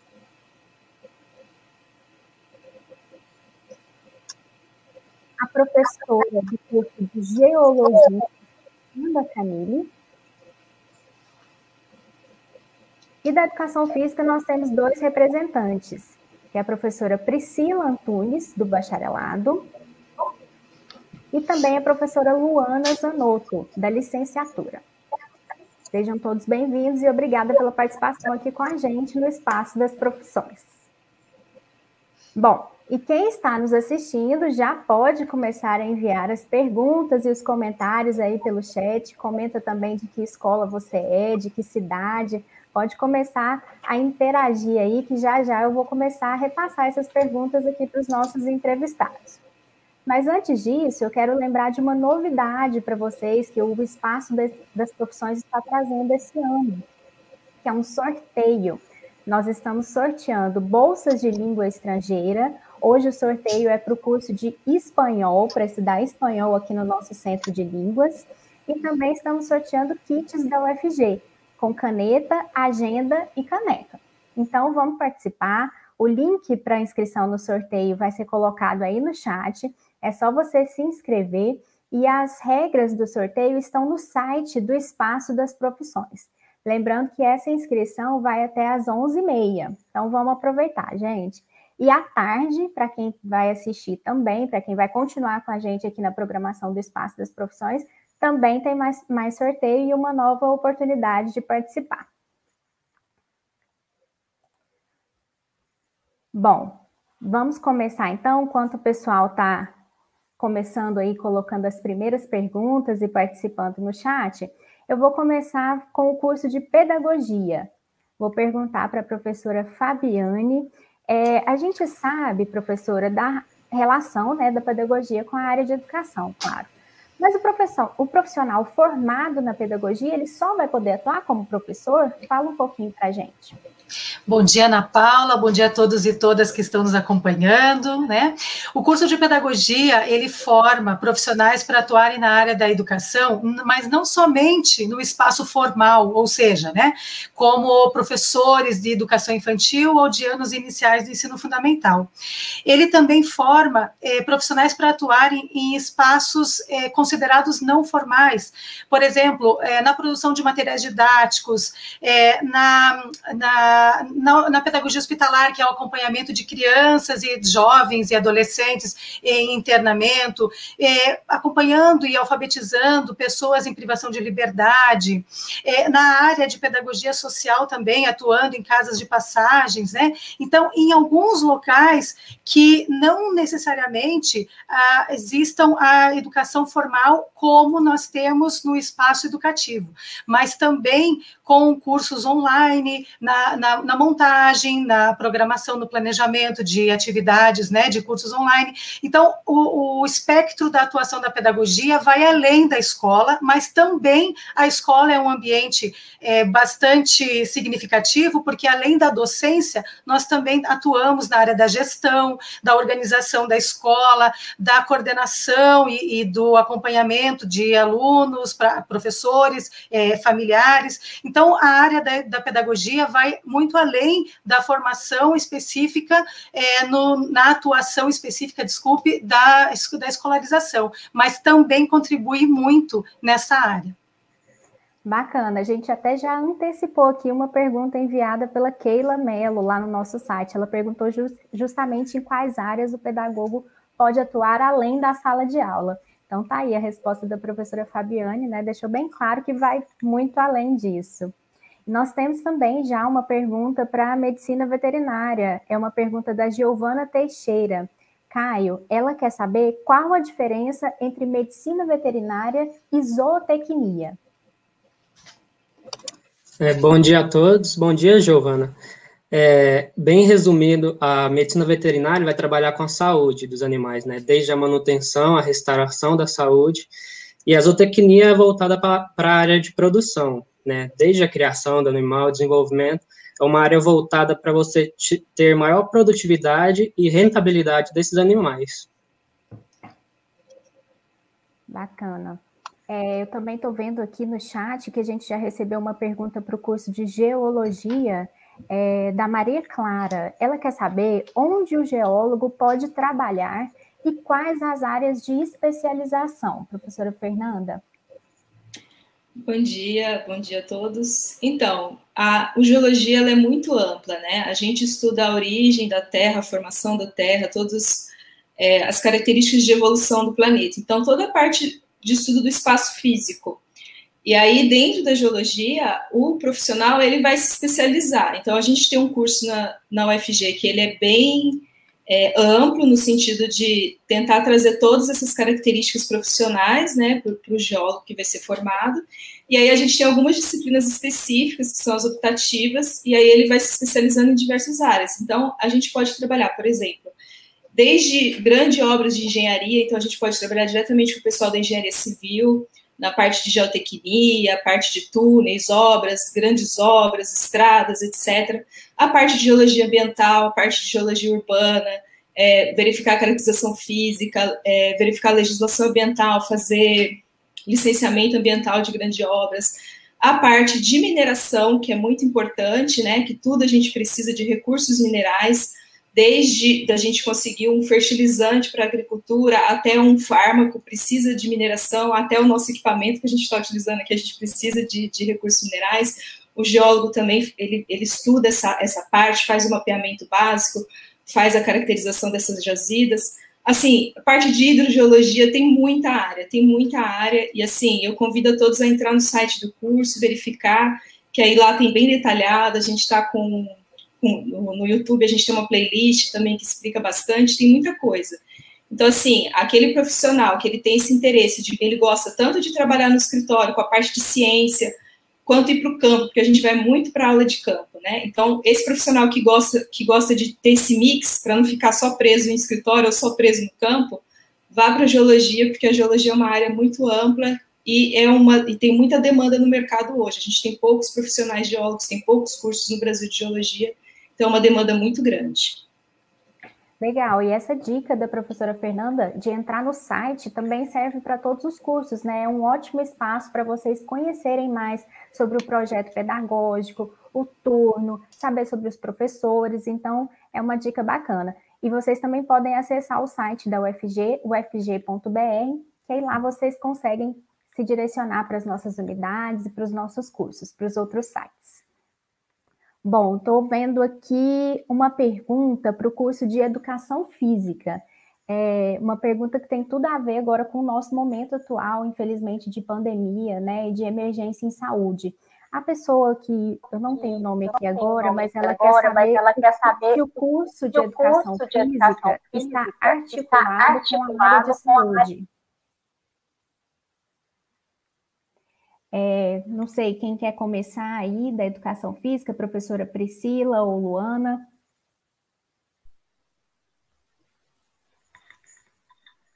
Olá, bom dia, bom dia Ana Paula, bom dia para todos e todas que estão nos assistindo.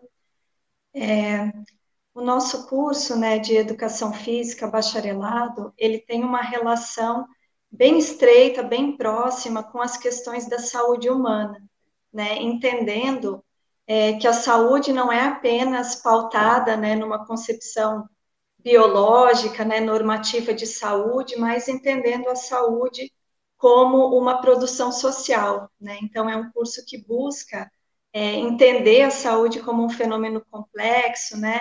pensar as relações entre saúde e sociedade. E nesse momento da pandemia, é, acho que está bastante em evidência, né? Como a saúde né, é um bem tão precioso né, de todas as pessoas e como é importante a gente preservar a vida. Né? Então, pensar que a saúde ela depende de todo esse conjunto né, de, de aparato social né, para que a gente possa, de fato, usufruir a nossa saúde. Né? E aí aproveito essa questão é, para dizer que no curso de bacharelado nós temos um eixo né, do nosso currículo, da nossa formação, que é pautado na saúde coletiva. Né? Então, talvez poucas pessoas saibam, mas o profissional de educação física ele pode trabalhar também no Sistema Único de Saúde. Né? É uma profissão que foi incluída recentemente, né, principalmente a partir de 2006, né, quando o Brasil publica aí uma política nacional de promoção da saúde. Então, o profissional de educação física, a, a parte das práticas corporais, das atividades físicas, passam a ser incluídas no serviço único, no serviço público de saúde.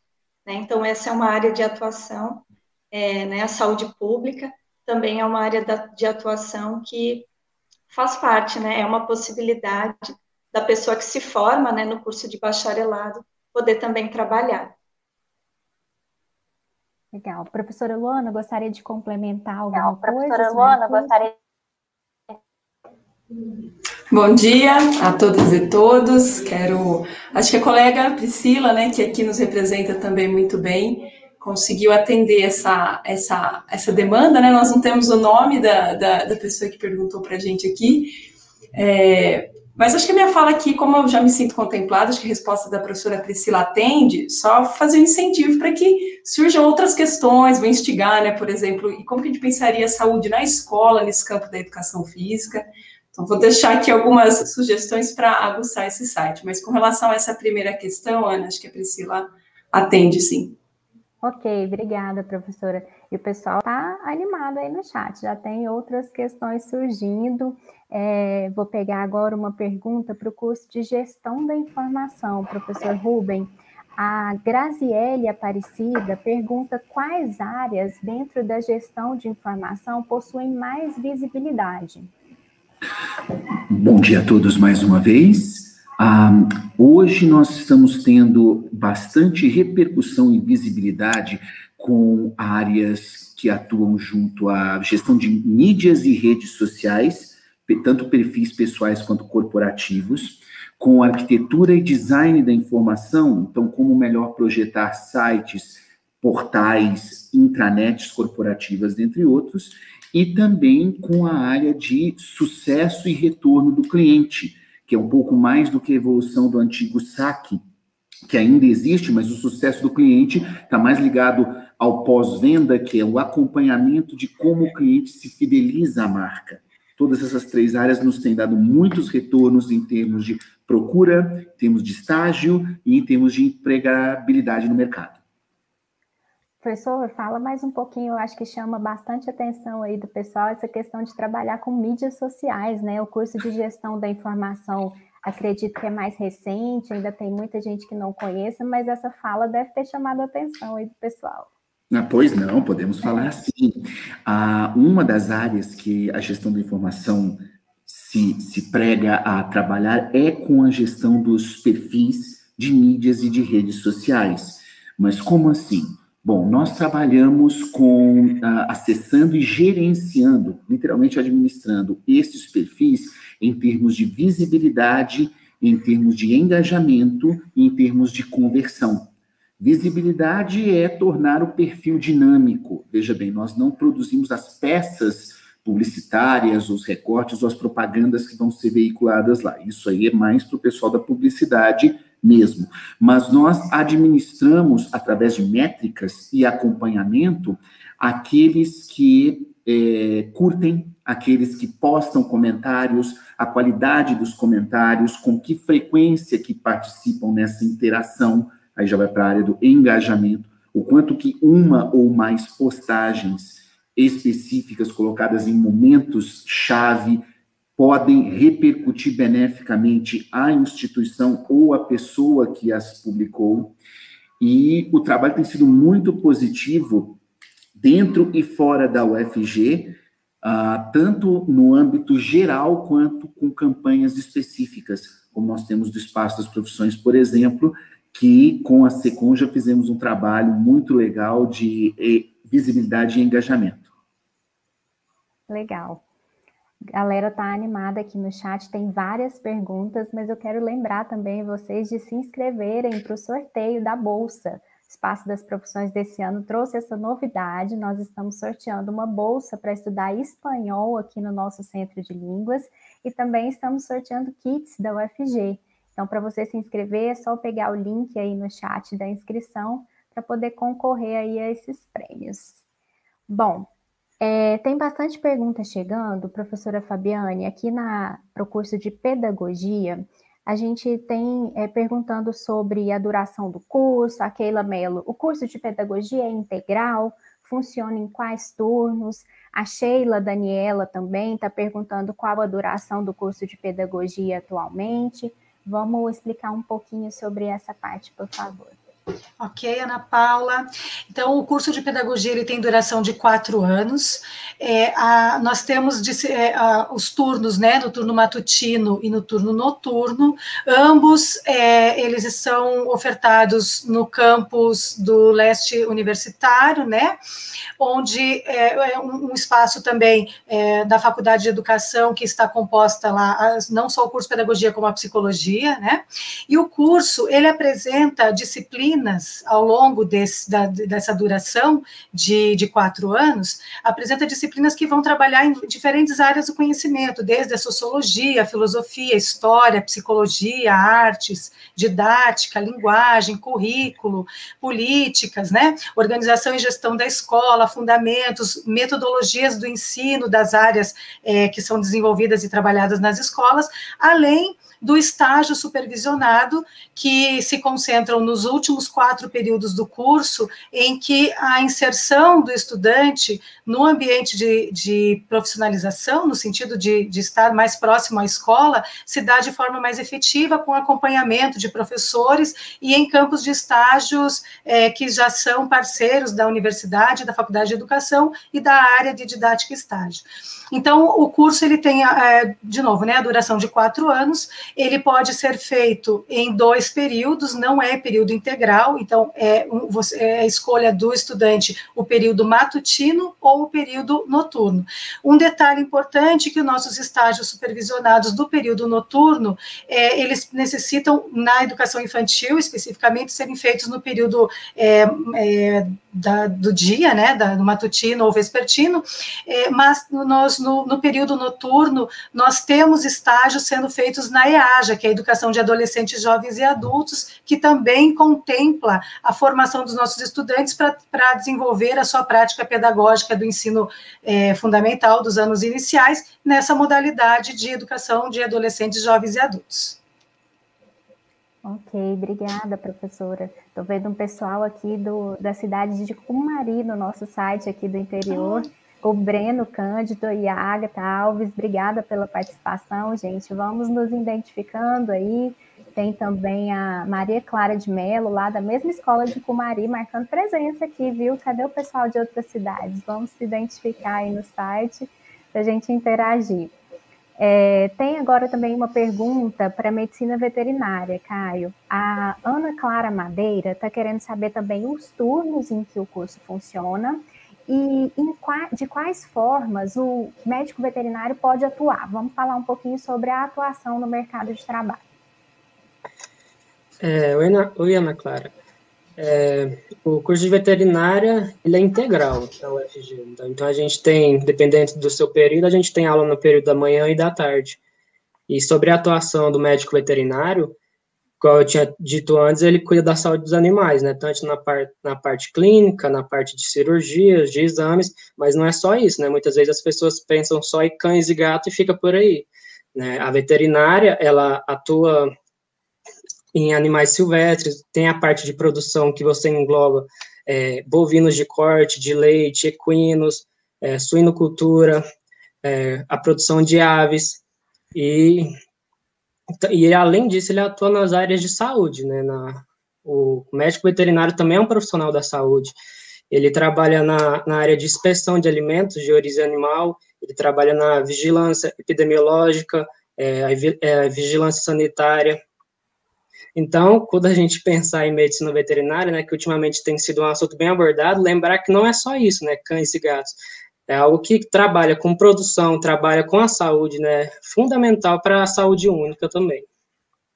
Legal, a gente faz essa, essa confusão mesmo, né, cara? A gente às vezes acha que o veterinário é só aquele ali que a gente leva o nosso animalzinho de estimação, né? Sim. E fala, fala um pouquinho para a gente também, é, aqui na UFG, já, já no curso, a gente tem vários animais, né? Vocês já lidam bastante com eles nas disciplinas, né? Acho que o pessoal deve ficar curioso também.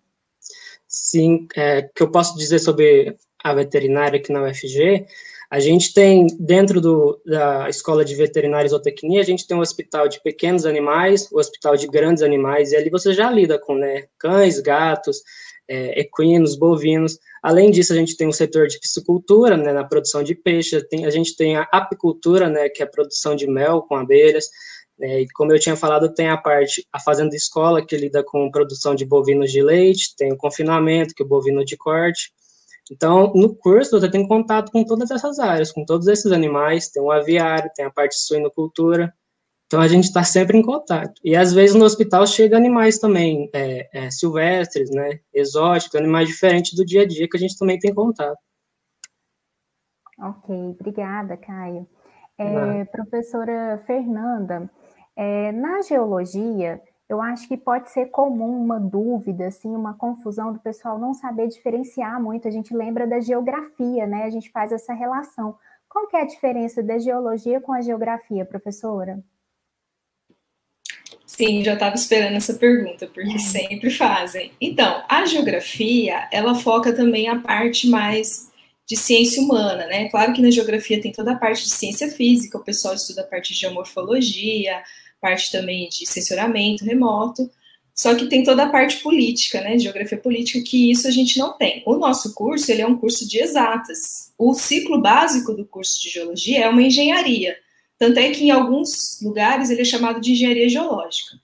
Então, o, o, a maior diferença é essa. A gente é uma ciências exatas, então, na geologia, o aluno ele vai aprender toda essa parte básica de matemática, física, química, e aí ele vai integrar essas ciências para entender como funciona o sistema Terra, que é a, o curso de geologia. Né? Então, a principal diferença é essa. Então, nessa parte, a gente trabalha muito na parte mais técnica mesmo, porque trabalha com essa parte mais exatas, né? Então, a gente vai ter dentro da geologia, a gente tem as especializações em geoquímica, geofísica, né? Só para dar alguns exemplos. Então, a principal diferença é essa, né? E a parte de atribuição profissional, como eu disse, o nosso ciclo básico é como uma engenharia, né? Então, o nosso conselho profissional é o mesmo dos engenheiros, é o CREA. Então, até a gente precisa fazer RT, tem toda aquela, aquela é, determinado pelo CREA, né? Todas as atribuições. Então, a principal diferença é essa mesmo. Uhum. E essa pergunta eu acho que também ajuda a esclarecer um pouco aqui a dúvida da Maria Clara, que ela estava perguntando onde o geólogo pode trabalhar e quais as áreas de especialização. Vamos dar alguns exemplos, professor. Onde o geólogo pode trabalhar? Ele pode trabalhar em empresas privadas, tem concurso público também? Como é isso? Sim, muitas empresas privadas, né, principalmente aqui, por exemplo, no nosso estado, a gente tem a parte muito forte de mineração, né, o geólogo trabalha diretamente fazendo mapeamento geológico, fazendo detalhamento das jazidas, dos minérios, e também petróleo e gás, né, a gente tem essa área também, que o geólogo pode trabalhar tanto na, na área privada, quanto tem concurso público nessa área, e toda a parte de prefeituras, por exemplo. Eu mesmo, antes de virar docente, trabalhei, trabalhei tanto para Estado, né, na parte de geologia e de engenharia, é, e trabalhei também em prefeitura, né, na parte da prefeitura pode trabalhar, por exemplo, junto com o da defesa civil, porque a gente estuda também essa parte de áreas de riscos, deslizamentos, inundações, enchentes, é, e, e tanto a parte ambiental, a parte de saneamento também, né, com a parte de prospecção de, de água subterrânea, por exemplo. Então, assim, é muito amplo, né? Então, a gente pode ter desde concursos públicos para prefeituras, trabalhar nessa parte básica de defesa civil, ou na parte de saneamento, ou essas grandes empresas multinacionais de petróleo, gás, mineração, a parte de meio ambiente também é muito forte essa área. A gente tem várias empresas que atuam nessa área de gestão é, de áreas contaminadas, recuperação de áreas contaminadas, o geólogo também atua. É bastante amplo mesmo a, a, a área, né? É, então eu falo assim, é um curso para aquela pessoa que não quer ficar entediada, porque a gente tem muita área e assim é um curso que você ou você é, é, é, amor, assim, vamos dizer, né? Eu falo muito assim, se você gosta de assistir aqueles programas do Channel, que explica vulcão, placa tectônica, essas coisas, e gosta de aventura, porque a gente tem muita parte de campo, a gente tem muita aula de campo, né? Para vocês terem ideia, o nosso curso, 100 dias letivos do, do curso é, é aula de campo, então o aluno viaja, a gente leva os alunos para conhecer o contexto geológico de uma determinada região, então tem que ir para longe, tem que viajar, porque a gente precisa ver toda a paisagem, as estruturas, para entender a geologia, todo o contexto, né? Então, é, a área é muito ampla mesmo. E aí, dentro do curso, ela vai se apaixonar por uma dessas áreas e vai poder se especializar em uma dessas áreas e focar nisso.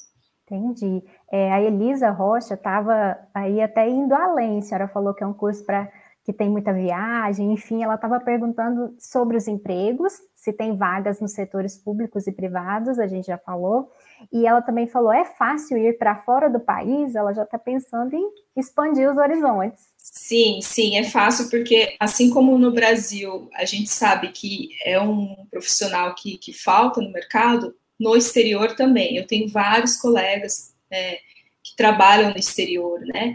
E o geólogo do Brasil ele tem um diferencial muito grande, porque como a gente está num país tropical, é, a, gente, a gente estuda as rochas diretamente, né? E por estar num país tropical, as rochas aqui estão mais alteradas.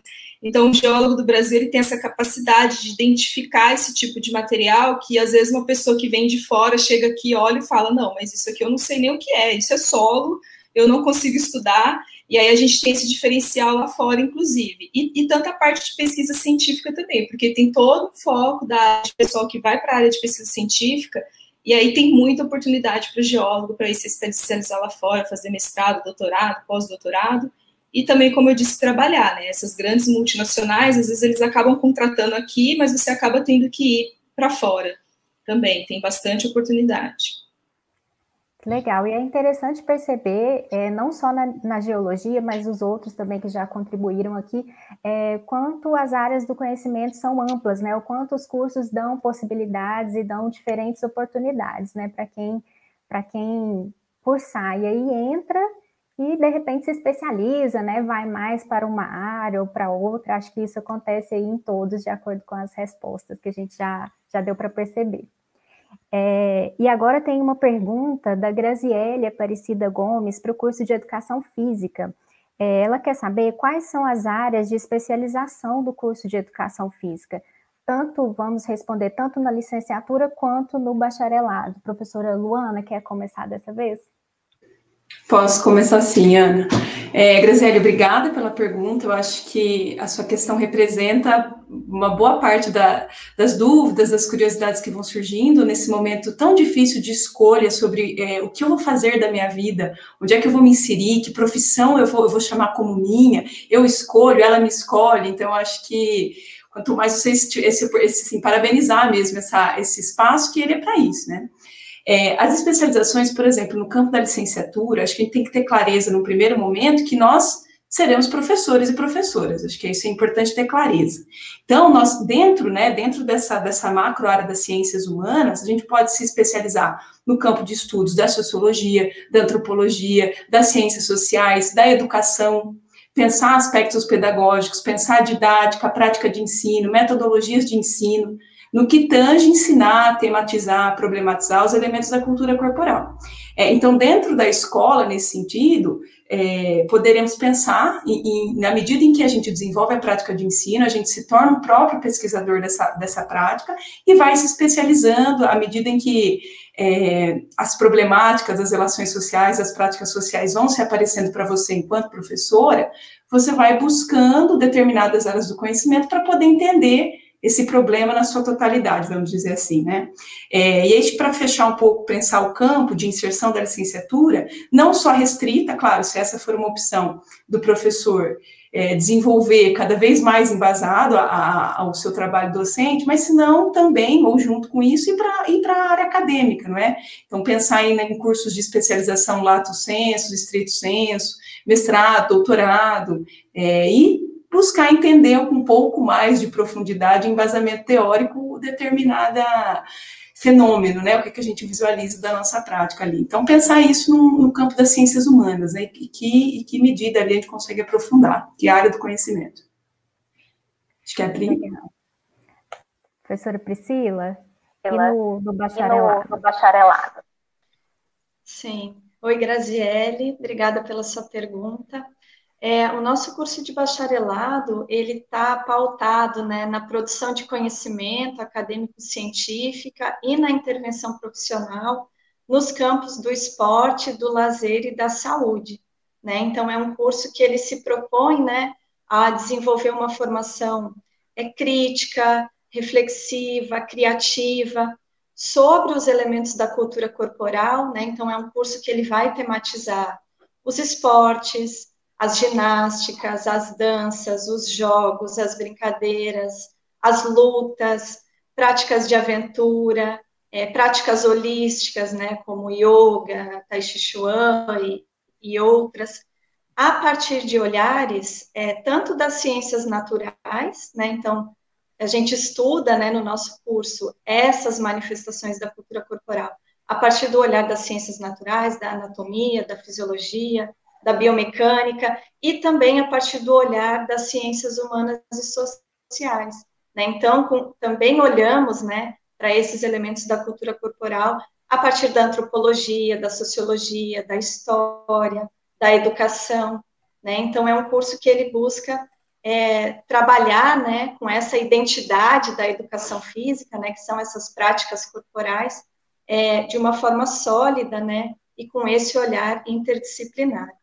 É, e aí, como a professora Luana falou, é, existem muitas possibilidades de especialização, né? Então, é, é, possível, né, ao se formar, buscar, né, por uma especialização é, lato senso, né? Então, por exemplo, na área do treinamento, né? Então, hoje muitas pessoas têm buscado se especializar, né, para trabalharem nas academias, serem personal trainer ou outras formas, né, de ginástica, de treinamento na área esportiva, né? Então, também existem várias possibilidades para trabalhar com escolinhas de esporte, com treinamento de alto rendimento, com esporte escolar, né?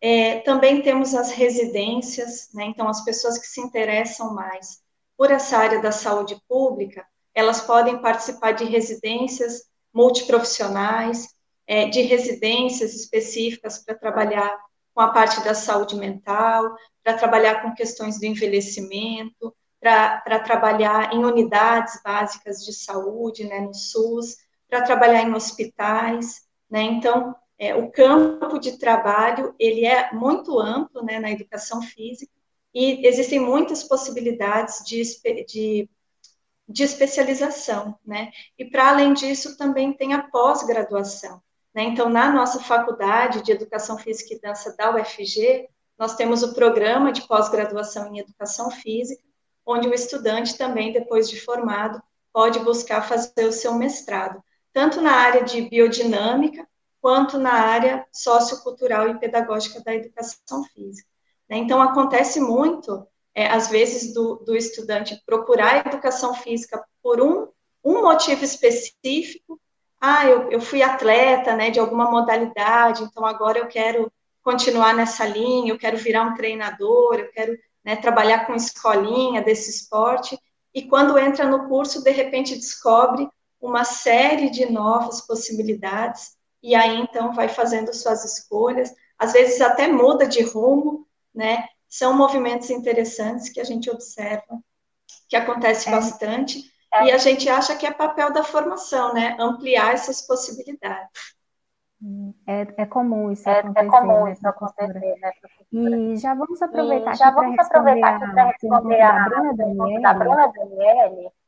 Ela quer saber se é possível formar na licenciatura e no bacharelado em educação física. Quem pode responder? Eu posso seguir um pouco, tentando já inicialmente agradecer também a pergunta. No, no, atual, nós estamos, né, desde já, já, de, algum, de algum acúmulo de tempo, já trabalhando numa nova proposta curricular, né, em que o estudante ingressa por uma via única e, num determinado momento do curso, ele opta pela licenciatura ou pelo é, o bacharelado, ou pelos dois, se assim for a, a, a vontade dele, né.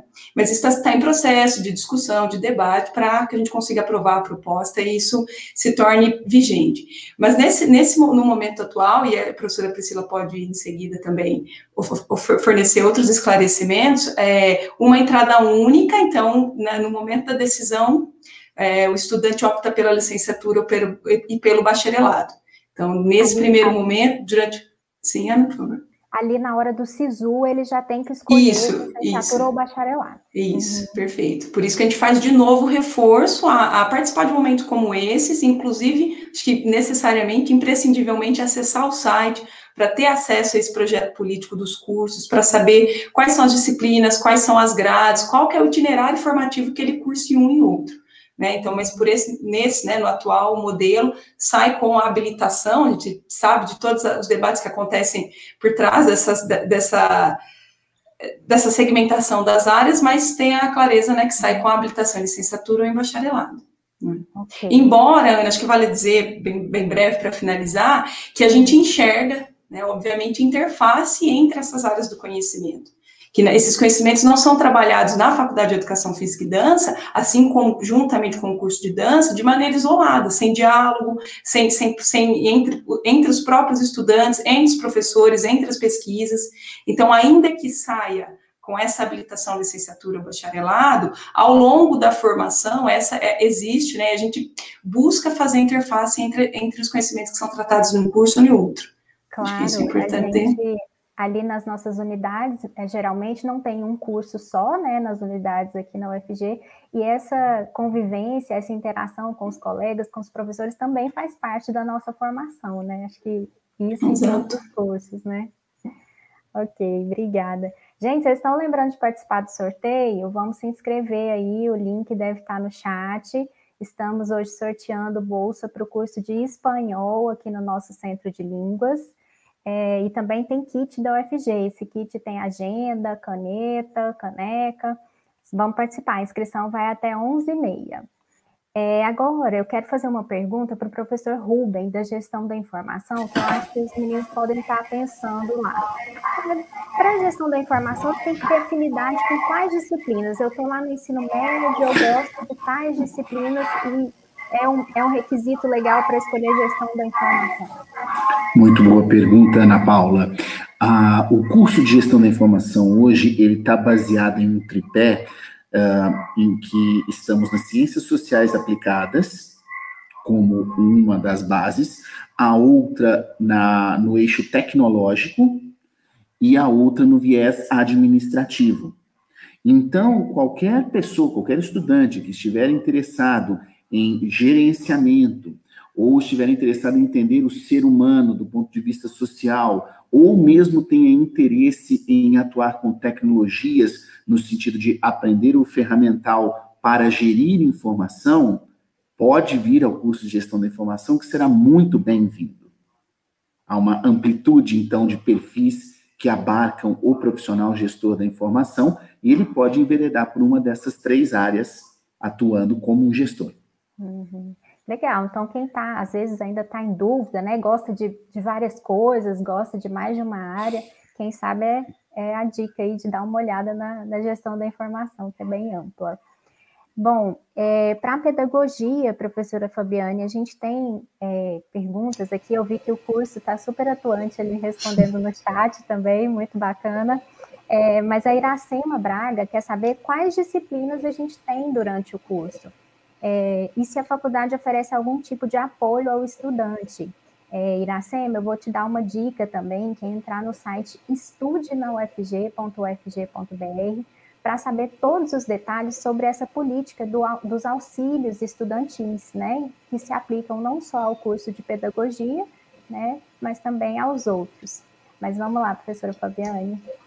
Então, Iracema, a gente tem na, no, no, curso de pedagogia algumas disciplinas que elas são voltadas para para os fundamentos né, do, do, conhecimento que vão versando é, na sociologia, filosofia, história, psicologia, todas elas especificamente da educação. Então, a gente tem um olhar, sim, geral, né, amplo, mas também voltado para esse aspecto das, da, da história, da sociologia, da psicologia e também da filosofia da educação, ou seja, essas ah, áreas nos auxiliando a perceber a nossa atuação enquanto é, educadores. Também é, vai numa uma outra uma outra área da nossa formação entra mais no aspecto do currículo, da didática, da gestão, né?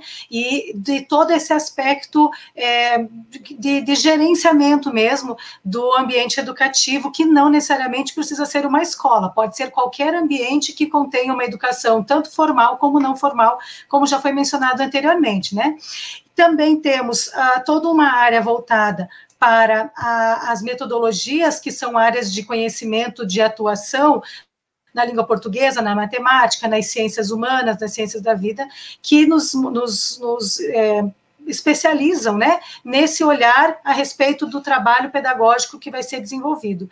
E para coroar isso, nós temos o estágio que faz uma articulação teórico-prática, porque o curso de pedagogia ele tem uma, uma, uma pegada teórico-prática também, no sentido de nós oferecermos aos nossos estudantes é, momentos em, em que a articulação do ensino, que é realizado na formação da graduação, a pesquisa, que é feita por meio de é, outros incentivos, né? Programa de iniciação científica ou participação de grupos de pesquisa e grupos de estudo, né? E a extensão, que também é uma oportunidade da comunidade interna da Faculdade de Educação, mas também externa, participar dessa articulação que nós fazemos para é, ampliar o olhar, não só teórico é, que nós temos no nosso dia a dia, mas também colocá-lo a serviço da comunidade e da sociedade. Então, fazendo essa articulação teórico-prática.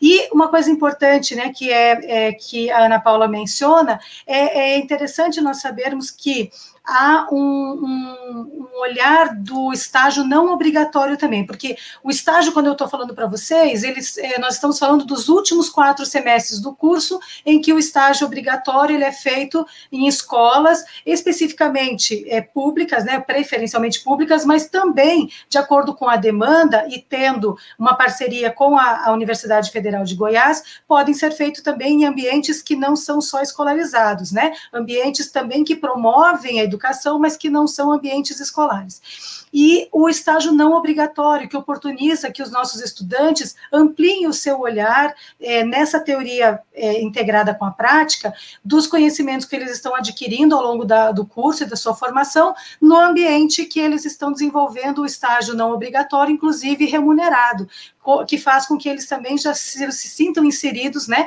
no, no, no, mercado de trabalho.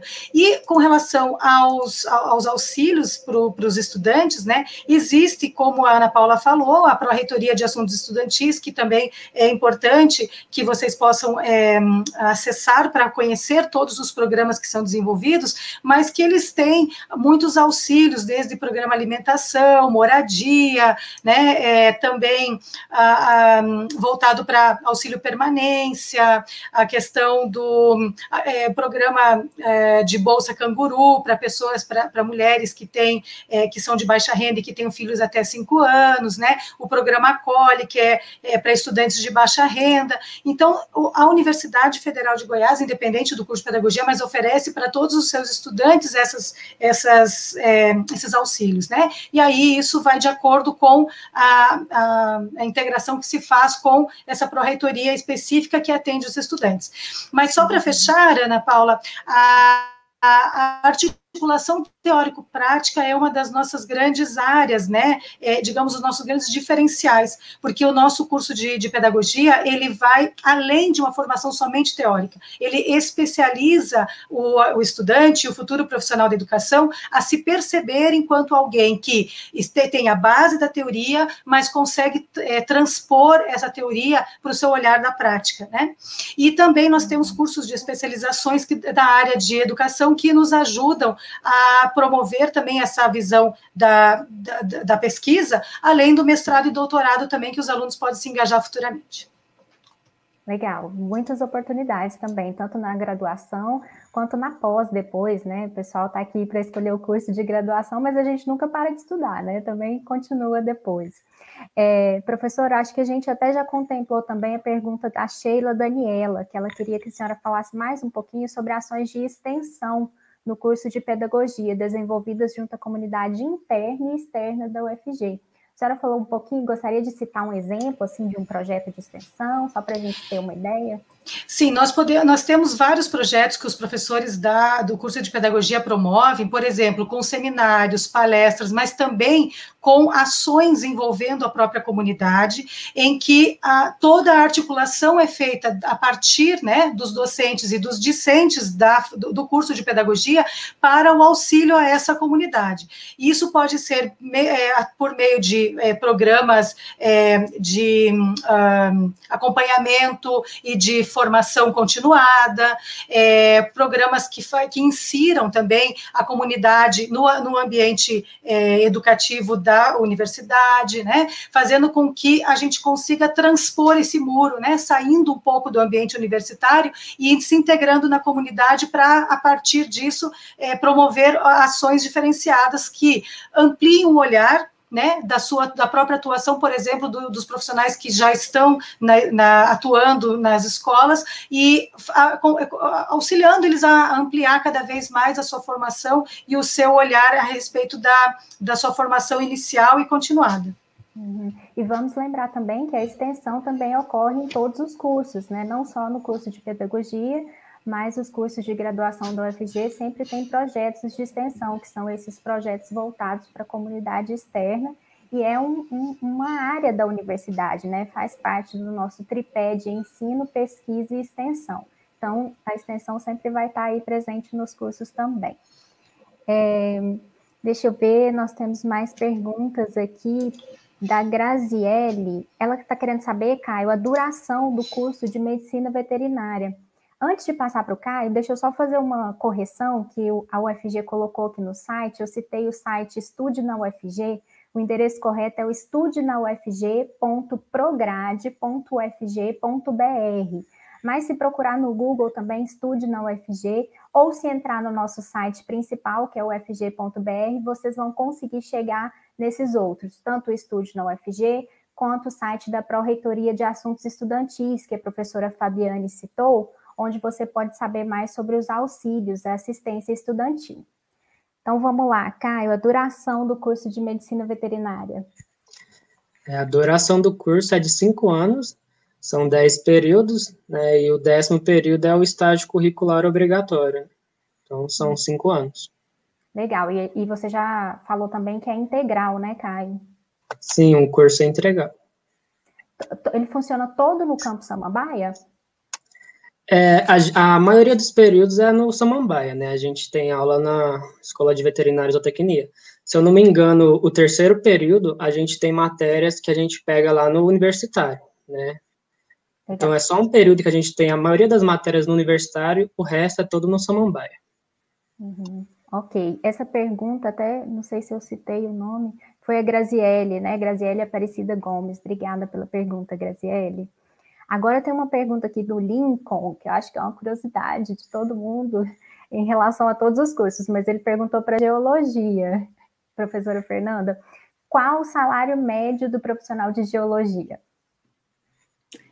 Sim, como eu falei, né, o curso ele é como se fosse uma engenharia, né? Então a gente tem determinado pelo CREA um piso salarial é, de alguns salários mínimos. A média salarial geralmente está em torno de 8 mil reais por mês, né? Isso é uma média. Claro que a gente vai depender do nível do profissional, né? Um, um profissional recém-formado vai receber um pouco menos, um profissional já com um nível de experiência maior pode chegar a receber salários aí de, de 15, 20 mil reais, a depender é, do nível que ele está dentro é, da sua profissão, da sua especialização. Mas a média hoje no Brasil é em torno de 8 mil, que é mais ou menos a média salarial de um engenheiro, né? Da engenharia, legal.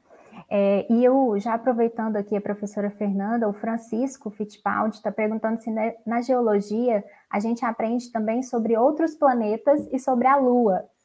Sim, boa pergunta. Aprendemos também, né? Porque como a gente está estudando a evolução do planeta Terra, isso envolve é, toda a evolução do sistema solar, né? Então a gente tem, é, logo no início do curso se fala um pouco sobre isso, claro. É, e aí é interessante, porque a gente o geólogo, se ele quiser ir para essa área de pesquisa, ele pode trabalhar com, com, essa parte de planetologia, porque a gente faz tudo por comparação, né?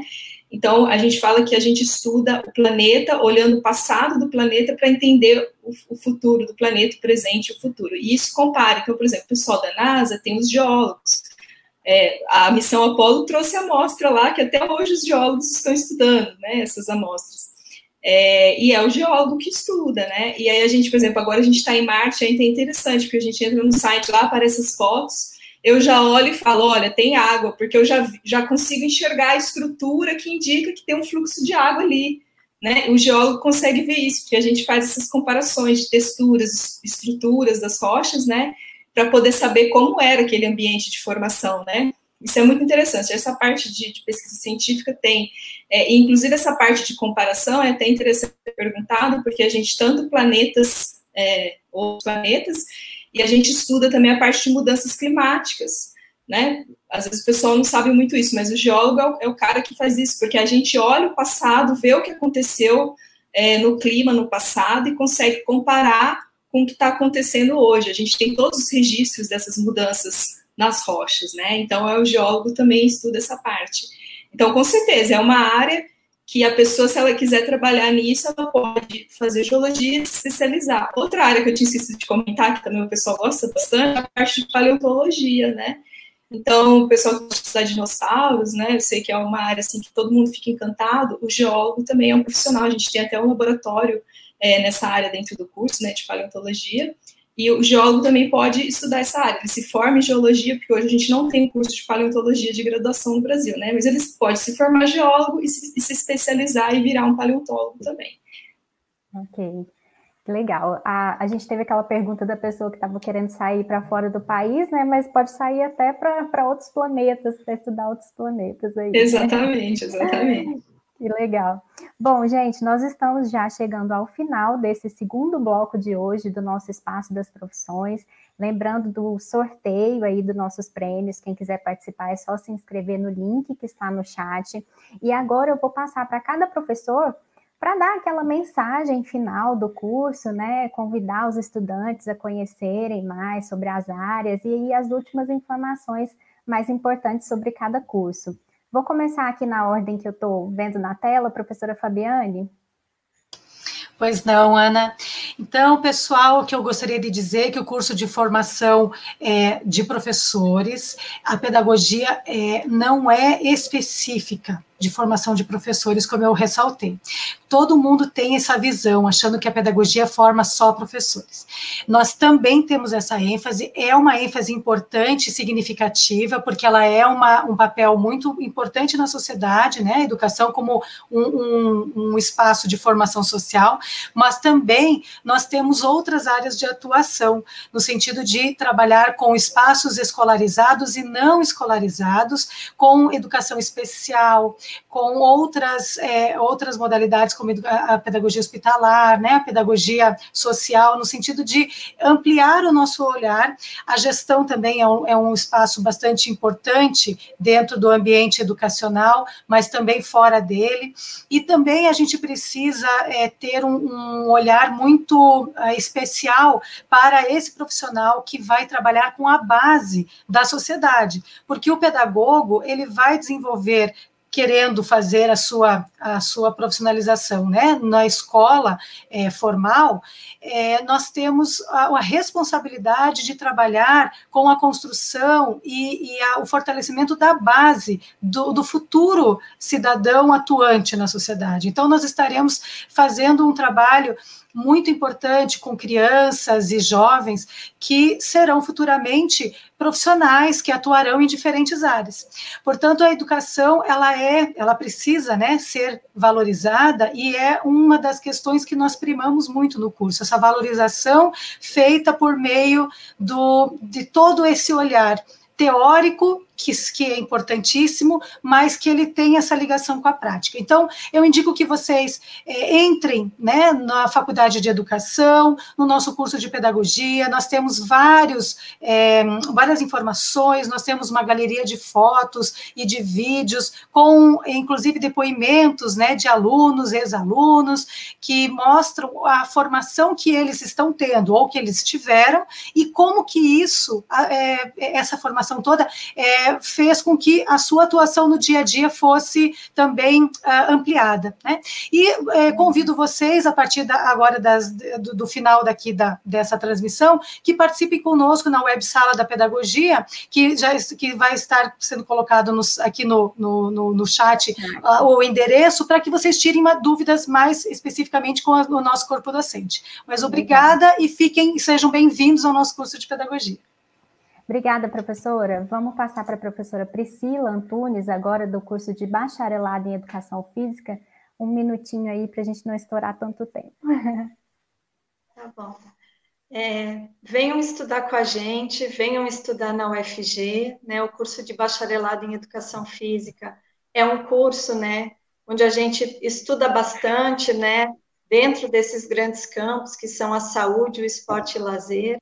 É, e é um, é um projeto, né, é um curso que tem, visa né, uma formação para capacitar vocês para intervir na realidade, né, para que a gente possa, como professores de educação física, é, compreender melhor essa realidade e realmente fazer a diferença nela. É, estudar numa universidade pública, né, ter uma formação de excelência, né, então na Faculdade de Educação Física e Dança, nós temos um grupo aí de 50 professores, doutores, né, aguardando vocês para virem estudar com a gente. Muitas oportunidades de projetos, projetos de ensino, projetos de pesquisa, projetos de extensão, oportunidades de bolsas, grupos de estudo, né, até a oferta também da pós-graduação. Né? Então, fica o convite, acessem o site, entrem em contato com a gente e vai ser um prazer recebê-los aqui em breve. Obrigada, professora. Agora, a professora Fernanda Canilli, da Geologia. Bom, pessoal, então convido a todos, se você é uma pessoa assim que gosta, que é curiosa, né? Eu acho que o, o estudante de geologia ele tem que ter curiosidade de entender como o planeta Terra funciona e é uma área assim muito importante porque o, geólogo ele que, que consegue englobar todos esses conhecimentos da matemática, da física, da química para entender o sistema Terra e é o sistema Terra que sustenta a nossa vida no planeta. Né? É a partir dele que a gente vai ter os recursos minerais, que a gente vai poder fazer agricultura, que a gente vai poder ter água, que a gente então tudo, né? Sustentar a vida para construção civil. Então o geólogo estuda tudo isso e é um curso que a gente passa toda essa informação para vocês, para vocês saberem como isso funciona, para saber como utilizar esse recurso, porque é um, é um recurso que a população mundial sempre vai estar precisando utilizar, né, que é o planeta, e também preservar esse recurso aí com qualidade para as futuras gerações, né? Então, essa é a importância do nosso curso. É, e aí, o, a pessoa que gosta, que queira fazer isso, tem que gostar um pouco dessa parte do espírito de aventura. É importante focar aqui, o curso ele é integral, né? É, a gente tem aula o dia todo, às vezes tem algumas disciplinas que são noturnas, algumas disciplinas são nos sábados também, porque a gente tem as aulas de campo, né? Como eu já disse, então durante mais ou menos 100 dias letivos durante esses cinco anos de curso é atividade de campo, o aluno viaja, às vezes é uma atividade de campo que é um, um, um, dia vai e volta, mas tem algumas atividades que são 10 dias, 15 dias, então o aluno tem que ter essa disponibilidade e gostar de, de, de, de estar em contato com a natureza, né, porque durante as aulas de campo a gente vai estar ali fazendo trilhas, né, então se você gosta dessa parte de turismo de aventura, tem um pouco a ver com a geologia, porque é um pouco essa parte também, né? Então é isso, se você for uma pessoa curiosa, que gosta de ciência, que quer entender como funciona o planeta e veja que, que é uma área que tem uma atuação profissional muito grande, a gente precisa de geólogo, tem pouco geólogo né, no, Brasil, é uma área que tem demanda, né? Então, se você gosta dessa área, tem esse espírito aventureiro, pode vir para a UFG, né? E como a professora falou, é, a, o curso da UFG é um curso de excelência, né? Universidade Federal, então você pode ter certeza que você vai, vai sair daqui muito bem formado, muito preparado aí para o trabalho. Legal, obrigada, professora Fernanda. Agora o estudante de medicina veterinária, Caio Nogueira, por favor. É, oi, gente. Eu convido todos para conhecer nosso curso de medicina veterinária, né? É, a gente tem um site para vocês ter mais noção de fotos, de como é o local. A gente tem a escola de veterinária e zootecnia. E, assim, é uma profissão é linda, né? Você ter um animal que chega ali muitas vezes, né, com dor, machucado, e você poder, né, é, dar para esse animal uma melhor qualidade de vida, né? Ver esse animal que chegou ali sofrendo sair, né, sem dor, né? É, o dono do animal totalmente grato a gente, o animal não fala, né? Mas muitas vezes a gente consegue ver dentro do olho dele, né? Que o animal tá ali grato, né? Pelo que a gente fez por ele, né? E o curso de medicina veterinária aqui, a gente tem a possibilidade, né, desde o primeiro período, de estagiar, né? A gente tem estágio em todas as áreas, né, a gente também tem grupos é, de estudo, a gente tem iniciação científica, né, projetos de pesquisa, então é bem abrangente, sabe? Sempre lembrar que o veterinário, ele também é um, é um profissional da saúde, ele é um profissional que cuida de todos esses animais, não são cão e gatos, né? E é isso, gente, venha conhecer a gente, né? Uma profissão linda, né? E quem, claro, gosta de animal, né, vai se apaixonar por isso. Legal, Caio, obrigada pela participação. Agora o professor Rubem Ramos, do curso de Gestão da Informação. Mais uma vez, agradecer por fazer parte desse espaço tão importante que é o Espaço das Profissões. A todos os envolvidos, muito obrigado. Faço um convite aqui aos interessados de conhecerem o curso de Gestão da Informação pelo nosso canal no YouTube, que tem vários depoimentos e histórias com gestores de sucesso, nossos egressos que estão inclusive fora do Brasil, trabalhando com a gestão da informação e também que visitem o nosso curso, não apenas no site, mas nas nossas redes sociais, onde nós falamos um pouco mais da nossa formação e colocamos vagas e oportunidades de estágio e trabalho.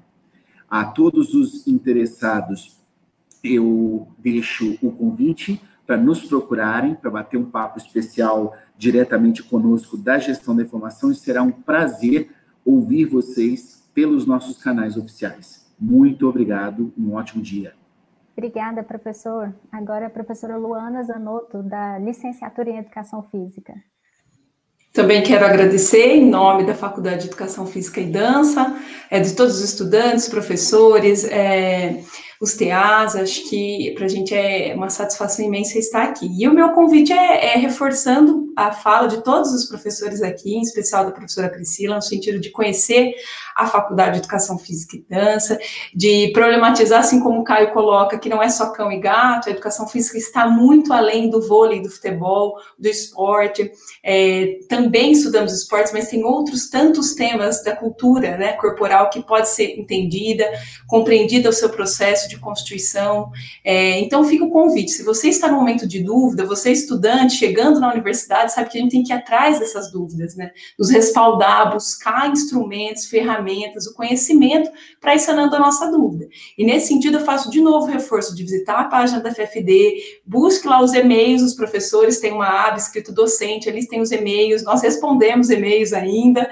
Então, assim, buscar entender, nos questione, sem nenhum tipo de receio, sem nenhum, nenhuma espécie de de que essa dúvida não, não compete. Não, acho que agora é o momento de, de, de, de se decidir e ter consciência dessa escolha, né? Entender que a educação física está aí para conhecer os ditos e, não, e, os não ditos, né? Então, problematizar essa história do corpo, essa história das habilidades. Eu sou pouco habilidoso, eu não tenho coordenação motora, o que eu vou fazer no curso de educação física?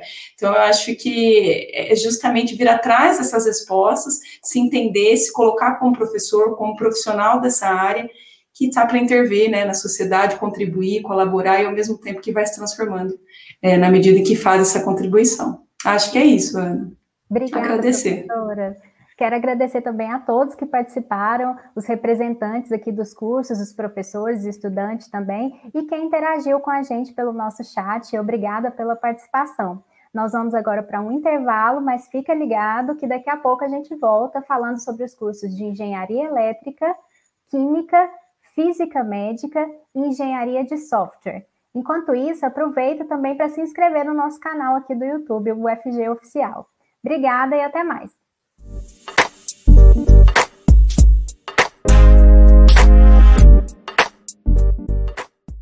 Bom dia, estamos de volta com o terceiro bloco de hoje do Espaço das Profissões 2021, realizado pela UFG. O evento está ocorrendo de forma totalmente online pelo segundo ano consecutivo, como uma forma de lidar com as medidas de combate à pandemia de Covid-19. É, a transmissão está sendo realizada pelo YouTube, a live vai ficar salva aqui, você pode compartilhar depois. E a transmissão ocorre também pela rádio, a Rádio Universitária, nos 870 AM do seu rádio. O meu nome é Marisa Fernandes e eu sou jornalista da UFG assim como a Ana Paula, que estava com vocês no bloco anterior, e nós faremos a mediação das conversas hoje.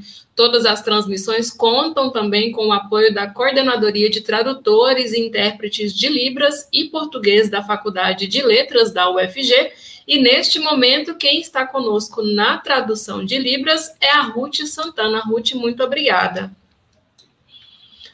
Aqui no Espaço das Profissões, você vai saber um pouco mais sobre os cursos oferecidos pela universidade, conhecer as áreas de conhecimento e, quem sabe, também se tornar um estudante da UFG.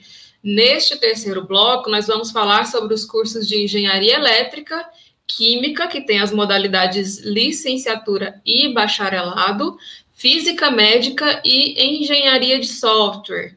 É, são cursos de diferentes áreas, mas vamos falar um pouco sobre cada um, justamente para que vocês tenham condições aí de saber sobre a, cada uma dessas áreas e talvez escolher a profissão de vocês. Uh, podem já começar a mandar as perguntas de vocês aí pelo chat, já podem ir se apresentando para os nossos convidados, falar de onde vocês são, de qual escola vocês estão falando, qual é a turma e quais são os cursos de interesse de vocês. Uh, vou começar agora a apresentar os nossos professores participantes. Muito obrigada, Tassiana. Bom dia para você também. Uh, estão conosco o professor Lourenço Matias, do curso de Engenharia Elétrica, professor Cláudio Benite, do curso de Química Licenciatura, do curso de Química Bacharelado, professor Juvenal Carolino, professor Jonas Oliveira, do curso de Física Médica, e a professora Adriana Silveira, do curso de Engenharia de Software. Antes de começar com as perguntas, eu quero lembrar que no final dessa, desse bloco nós teremos o sorteio de uma bolsa de idiomas para o curso de espanhol. Então, se você quer concorrer, não deixe de se inscrever. Orienta as orientações sobre como participar é, estão no chat. A nossa equipe vai continuar postando aí ao longo desse bloco. Se inscrevam até às 11h30. O sorteio vai ser no final desse bloco. Enquanto vocês é, começam a mandar as perguntas aí, eu vou começar conversando com a professora Adriana, do curso de Engenharia de Software, uh, justamente porque nessa, é, a única professora é, mulher aqui nessa parte, nesse bloco atual. Então, professora, eu queria saber como que está hoje a participação das mulheres nos cursos de tecnologia, né? Falando a partir da sua experiência no curso de engenharia de software.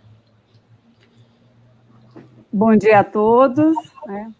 Marisa, é, a participação da mulher ainda é pequena. Né? A gente pode verificar geralmente nos cursos de engenharia, software, né?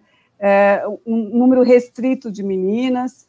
É, o que a gente tem falado e discutido né, é que a participação da mulher em cursos de tecnologia é muito importante porque a, a mulher tem determinadas características que facilitam e ajudam, uh, principalmente na, nessa questão que a gente fala sobre desenvolvimento de software, uh, algumas características da personalidade feminina, como a questão de ser detalhista, são uh, características que ajudam a trabalhar com essa, esse, esse, produto assim tão sofisticado que a gente chama de software.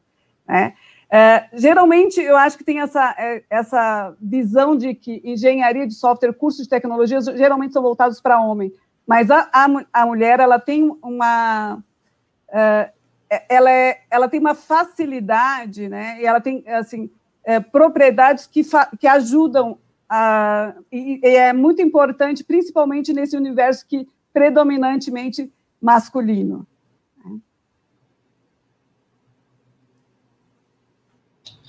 Ok, professora, muito obrigada. Já começaram a chegar aqui algumas perguntas. É, a Ana Clara Madeira quer saber sobre o curso de Química bacharelado. A pergunta dela é em quais áreas um profissional dessa área pode atuar, professor Juvenal? O seu microfone está desligado, professor. E agora?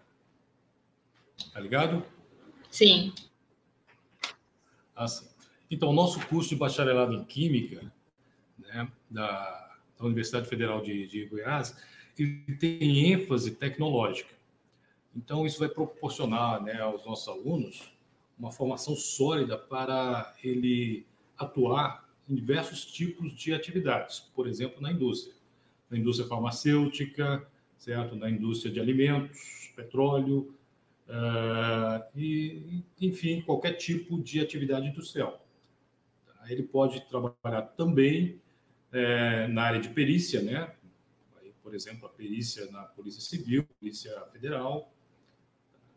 É, ele pode ser um empreendedor, né? ele pode abrir a sua própria atividades, empresa de análises, né, clínicas, é, de controle de qualidade, produtos de limpeza, além de proporcionar ele também é, a possibilidade de ir para a área de pesquisa, né, desenvolvimento de produto, né, e fazendo mestrado, fazendo doutorado e atuar tanto na, na área acadêmica como também tá, nas indústrias que fazem pesquisa. Okay? Bom, aproveitando o gancho, então, acho que o professor Cláudio, do curso de Química Licenciatura, poderia falar um pouco aí sobre a, as áreas de atuação de um profissional licenciado em Química. Bom dia a todos e todas. É, o licenciado em Química, né, ele tem uma grande relevância na nossa sociedade, né, Uh, ele atua como professor não só no ensino superior, como na educação básica também é, né, é, nessa perspectiva de formação, não só uh, dentro do conhecimento químico, como também na formação cidadã enquanto uma pessoa da sociedade que precisa atuar a partir de decisões responsáveis, e a química é um conhecimento né, que pode auxiliá-lo nesse sentido. Uh, o profissional é, licenciado ele pode atuar tanto no, na educação básica é, ensino fundamental quanto no ensino médio, né, a partir do momento em que ele faz a sua pós-graduação, uh, seja ela profissional ou acadêmica, uh, ele pode fazer, ele pode atuar no ensino superior e aí contribuindo para a formação de outros profissionais, de outros professores. Falando agora sobre o curso de Física Médica, professor Jonas é, Oliveira, acho que é um curso que poucas pessoas conhecem, né? Justamente porque a gente sabe um pouco do que seria um curso de física, um pouco do que seria um curso de medicina, mas o que, que se aprende num curso de física médica? Bom dia, é, agradeço a oportunidade de conversar um pouco sobre o curso de física médica. No curso de Física Médica, é, ele é um curso de Física, né, ele é, somos do Instituto de Física, então o aluno vai estudar muita física. Então a gente utiliza né, o uso de técnicas de física experimental e teórica em aplicações diagnósticas e terapêuticas. Né? Então o físico médico ele tem a, a função de aprimorar e desenvolver também novas formas de diagnóstico terapia, além de estudar como o corpo humano interage com as diversas formas de energia.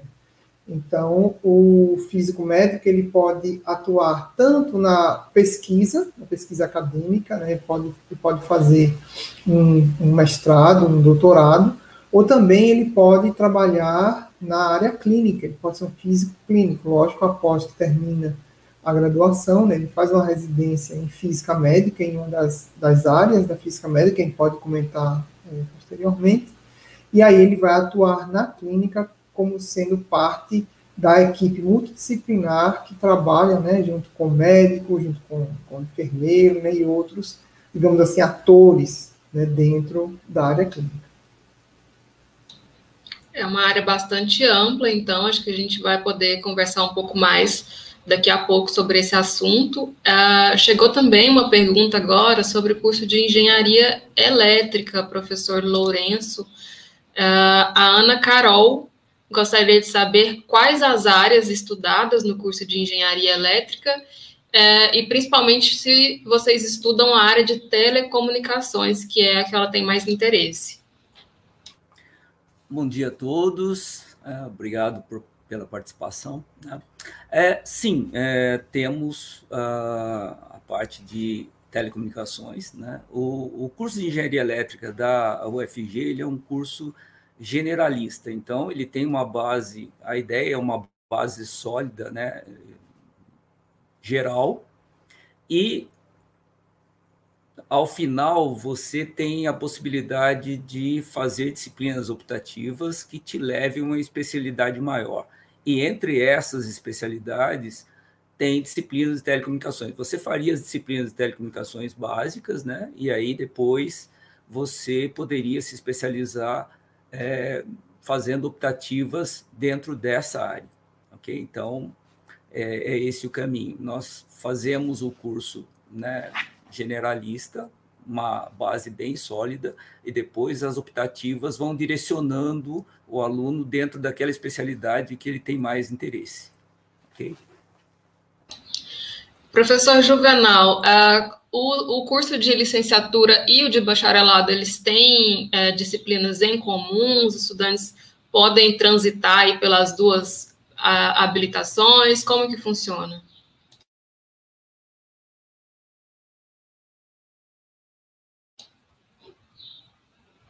Eu acho que o professor Juvenal... Ah, então, ah, agora... É, nós... Ah, sim. Ah, tá. Sim, nós temos disciplinas em comum, né? As disciplinas básicas, é, tipo química geral, química analítica, né? Algumas disciplinas são comuns ao, aos dois cursos. E em um determinado momento, o pessoal do bacharel faz disciplinas específicas para o bacharelado e o pessoal da, os alunos da licenciatura tem as suas disciplinas. Mas em geral a gente tem várias disciplinas que são comuns aos dois cursos.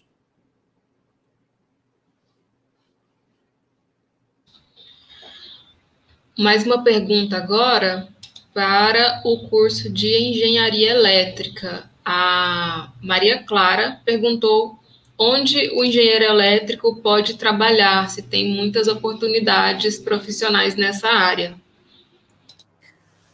Olá. É, a área, a possibilidade de trabalho é amplo. Você pode trabalhar na indústria, né? Você pode trabalhar nas. É, vamos dizer assim, pode até montar seu próprio negócio, você é como, vamos dizer assim, projetista de, de instalações elétricas, né, industriais ou prediais, um, na área, nas empresas de energia elétrica, né, você poderia, você pode é, trabalhar é, nas. Então, assim, digamos que hoje, na área de geração, transmissão e distribuição de energia, você tem esse campo, né? Você tem o campo na indústria, você tem na área de automação industrial, tanto na área de, de projetos ali, você tem também, você pode trabalhar com a parte de manutenção. Então, existe uma área muito, existe uma possibilidade muito ampla de trabalho, né? É, bom, basicamente é isso. Você tem muito caminho, tá? Assim, é, como você tem subáreas enormes, muitas subáreas, né? Dentro dessas subáreas você tem muitas possibilidades de trabalho. É, acho que a gente pode pegar o gancho dessa pergunta para a professora Adriana. Professora, qual a diferença entre, por exemplo, o curso de engenharia de software e o de engenharia elétrica? A gente sabe que a UFG hoje ela tem é, diversas, diversos cursos nas áreas de engenharias, né? Quais são as principais diferenças aí, por exemplo, entre a engenharia elétrica e a engenharia de software? É, na minha perspectiva, são coisas bem diferentes, né? É, a, a engenharia de software, ela, ela combina a questão da criatividade, da técnica, né? e a gente vai fazer o quê? Nós vamos construir software. Então, nós passamos por todo o processo de levantamento de requisitos da necessidade do cliente, a gente identifica quais são os processos de negócio, mat, uh, abstrai e tenta materializar em termos computacionais. Né? a, a, engenharia elétrica, né, ela tem um outro foco, né, que é o processo, né, eu acho que o professor Lourenço até pode colo me colocar melhor do que eu, né, é, mas a questão relacionada, por exemplo, a, a, por exemplo, o que estaria mais próximo seria a engenharia de computação, por exemplo, em relação às engenharias, né, mas é que a engenharia de computação, ela tem um foco em hardware e software, a engenharia de software, o foco é especialmente aplicativos, é, e aí os mais variados aplicativos, né? Desde aplicativos de jogos, entretenimento, até que apoie as organizações nos seus processos de negócio. Entendi. Chegou mais uma pergunta sobre ah, o curso de Química, professor Juvenal, o, o curso de Química bacharelado. Ah, Ana Clara perguntou como seria o trabalho de um químico na área industrial. Uh, depois, já o professor Cláudio, do curso de licenciatura, também poderia responder à pergunta da Maria Clara, que perguntou uh, se um profissional licenciado em Química ele trabalha somente dando aulas ou ele pode atuar também em outras áreas, né? Temos a, a, a possibilidade para pesquisa também. Então, vamos começar com o professor Juvenal e em seguida o professor Cláudio.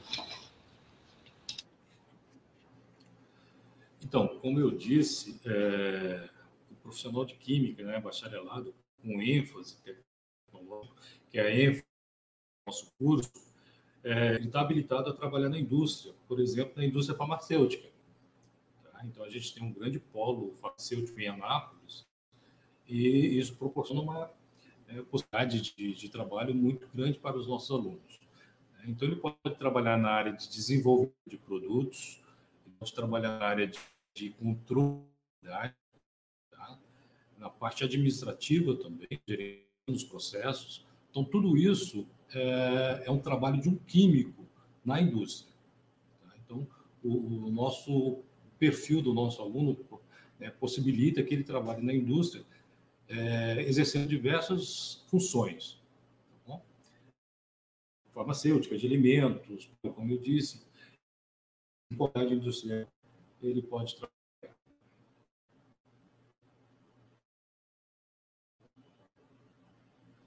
Cláudio? É, no caso do licenciado, ele trabalha no campo da ação docente. Né? Ele, como eu falei, ele pode trabalhar tanto no, no ensino básico e no ensino superior. No ensino superior, a partir do momento em que ele é, adquire uma pós-graduação, né, geral, pelo menos o mestrado, dependendo da, da do local, uh, o título de mestre já o possibilita né, trabalhar. Uh, e o, no caso do nosso curso, o diferencial é a formação pela pesquisa, como a Ana Clara perguntou. Né? A gente tem a primeira etapa, como o professor Juvenal falou, as disciplinas ela, uh, obrigatórias, elas geralmente são comuns aos dois cursos, e da metade para o final do curso, nós temos disciplinas mais específicas, dentre outras também em geral, mais específicas do curso de Química Licenciatura, voltado para a formação docente, e essa segunda metade ela é baseada na formação pela pesquisa, onde os alunos já começam a desenvolver suas pesquisas orientadas por professores, nesse caso da área de ensino de química, né, e que podem ser sequenciadas aí a partir de uma pós-graduação, pode ser continuadas a partir de uma pós-graduação, ok? Mas ela, é, a, o curso é voltado para a formação docente, para a formação do professor de química. Certo, professor. É, professor Jonas, do curso de Física Médica, o, é, tem uma pergunta sobre a atuação profissional também. O profissional de Física Médica, ele vai atuar junto com médicos ou ele vai é, atuar mais na área de Física? Acho que está um pouco confuso ainda essa, essa questão. É, o, o profissional de Física Médica, dependendo da área que ele for, de atuação, seja nas três em uma das três grandes áreas, do, da radioterapia, do radiodiagnóstico ou da medicina nuclear, ele vai ter uma atuação, por exemplo, na radioterapia. Na radioterapia, o médico radioterapeuta é quem prescreve, prescreve qual é a dose de radiação para tratar aquele determinado tumor daquele paciente. Tá? E aí, o físico vai pegar essa prescrição do médico, né? e vai fazer o planejamento da dose, como é que essa dose vai ser administrada ao longo do tempo, e sempre conversando com a, com a equipe, né, a equipe multidisciplinar, é, com, enfermeiros, os técnicos em radioterapia também. No radiodiagnóstico e na medicina nuclear, o físico ele trabalha muito mais com a parte de controle de qualidade, ele vai tratar diretamente com o equipamento, ou seja, quais são as técnicas é, é, necessários para que, é, que aquele equipamento ele deve é, seguir né, um controle de qualidade rigoroso para que aquele exame, aquele, aquele, a quantidade de exames que são feitos com os equipamentos, né, eles estejam dentro daquilo que se espera em termos de redução de dose, em termos de produção radiológica, sem comprometer a qualidade da imagem. Também o físico médico, ele pode trabalhar na formação de pessoal qualificado. Né? É, é, nós temos uma grande quantidade de técnicos, tecnólogos em radiologia, e o físico médico, aquele profissional que vai estar ali também próximo desses outros profissionais, para, digamos assim, dar esse, esse feedback, né? dar esse, é, fazer esse treinamento, essa reciclagem, né? que frequentemente é feita com esses profissionais em termos da produção radiológica e não apenas né, com equipamentos que, que gerem radiações ionizantes, né, os raios-x, né, ou com fonte radioativa, como no caso da medicina nuclear, mas também com toda a qualidade de equipamentos de ressonância magnética, né, equipamentos de ultrassonografia. Então, o físico ele tem uma, uma na clínica ele tem um, um papel importantíssimo nessa área, tanto de terapia quanto de imagem para diagnóstico. Entendi, muito obrigada, professor. É, a gente está recebendo bastante pergunta hoje, estou gostando de ver a participação do pessoal aí no chat. Lembrando que além dos professores que estão conosco na live, nós temos professores também participando no chat, tirando as dúvidas de vocês.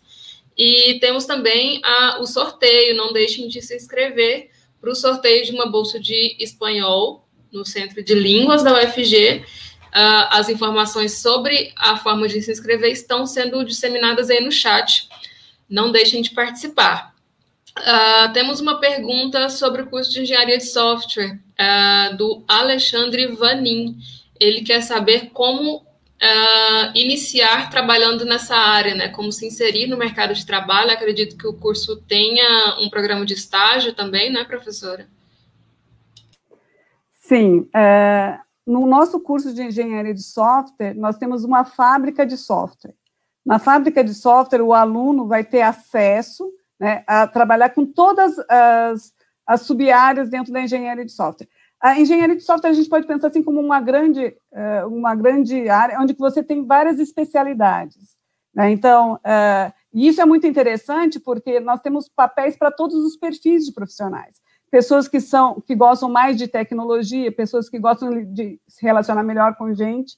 Então, dentro da, do curso de engenharia de software, a fábrica de software ela trabalha com problemas reais. Então, é uma forma bem interessante de já, começar a entrar no mercado de trabalho, tendo acesso como as, uh, os trabalhos são desenvolvidos lá dentro, resolvendo o problema. Então, problemas de requisito, problemas de design, problemas de codificação, de teste, de qualidade, gerência, tudo são experimentados lá. E o interessante é que a fábrica de software também não é restrita só ao UFG, ela também é aberta. Então, outras, outras, outros alunos podem também estar participando. Além disso, nós temos também a questão dos estágios, né? Então, uh, o aluno pode já, e eu recomendo fortemente, porque eu acho que a engenharia tem esse aspecto muito prático. Né? Então, que o, o, aluno já, durante o curso, ele já, já tem uma demanda uh, reprimida de, no mercado para profissionais da área de software. Né? É, uma, uma, pesquisa que saiu recentemente é 600 mil vagas no Brasil inteiro. Então, esse profissional é um profissional que é muito bem visto no mercado. Né? Então, uh, fazer o curso de engenharia e, paralelamente, ter uma experiência prática ou numa empresa ou na fábrica de software é muito importante para esse profissional na minha percepção. Entendi, professora. Acho que a gente pode agora começar a falar um pouco sobre as habilidades aí que cada profissional de cada área precisa ter, né? Quais são as afinidades que eles precisam ter. Professor Cláudio, do curso de licenciatura em Química, o estudante que tem interesse nessa área uh, precisa ter algum conhecimento prévio de Química para ingressar no curso? Bom, os conhecimentos prévios são os conhecimentos que ele traz da educação básica, né? Que é o que o Enem costuma é, é, cobrar de todas as áreas. Né? Então, tendo esses conhecimentos, ao chegar na universidade, ao chegar no curso de Química Licenciatura, ele vai obter ali os conhecimentos a partir daquilo que ele já traz da educação básica, né? E a partir dali ele vai começando a descobrir o seu caminho, né, tanto no campo do estudo quanto no campo da pesquisa, como eu falei, já que o curso ele parte do princípio de que a formação pela pesquisa é uma formação é, necessária para é, é, ele atuar como profissional, é um diferencial né, a partir dos conhecimentos que ele adquire de química né, para atuar como profissional no futuro. a a formação pela pesquisa é um diferencial que traz para que ele tenha maior amplitude, um leque maior de opções de atuação. Professora Adriana, o curso de engenharia de software, imagino que a parte de exatas seja bem forte, né? O estudante tem se pelo menos gostar de exatas, acho que já é um passo inicial. É, eu acho que uma grande característica do aluno que entra, que ingressa ao longo do curso de, de engenharia de software, é, é exatamente o desenvolvimento do raciocínio lógico. Então, a capacidade de abstração é, e, e, o, mapeamento dessa abstração para o mundo bits e bytes. Então, esse processo não é um processo é, tão fácil, né, mas é, a, a, a, forma como o curso de engenharia de software está disposto, as disciplinas, é, facilita esse desenvolvimento. Aí eu pertenço ao NDE e a gente tem essa preocupação, né, de que o aluno consiga, por meio das próprias disciplinas, claro que é importante ter um conhecimento básico, né, é, de matemática, mas assim, a, matemática em si não, não é o fundamento principal, e sim o desenvolvimento de um raciocínio, de uma lógica. Né? Então, é, como eu falei para vocês, existem várias é, áreas de atuação dentro da engenharia de software, e cada uma uh, destacando alguma uh, característica especial, né? Então, o raciocínio lógico, né, a capacidade de abstração, a sensibilidade, porque muitas vezes o pessoal vem, pra, os alunos vêm para a engenharia de software achando que vai lidar apenas com computador. Só que a gente faz software para pessoas. Então, a gente também vai estar em contato com as pessoas. Então, essa sensibilidade, poder entender, escutar o nosso usuário, captar muitas vezes o que ele não consegue colocar para nós em palavras, entender esse produto para mapear computacionalmente são habilidades extremamente importantes que devem ser desenvolvidas. Então, eh, não é apenas a questão eh, do raciocínio lógico, mas a capacidade de comunicação, de interação com a pessoa, porque software complexo se desenvolve sempre em equipe. Então, esse relacionamento para a gente juntos poder construir uma solução que atenda a um público é, são características que são importantes serem desenvolvidas. Certo. Professor Jonas, o senhor comentou já no início, né, que a parte de física é muito forte no curso, é, mas o estudante ele vai ter a possibilidade de, de adquirir esses conhecimentos de física no curso. Claro que ele vem com uma, uma base já do ensino médio, né? Isso, é. Como o, você acabou de comentar aí, professor Cláudio Roberto também, então nós partimos, né, daquilo que o aluno já traz. Ele chega aqui no campus, ele não é uma tábua rasa, ele tem conhecimentos prévios.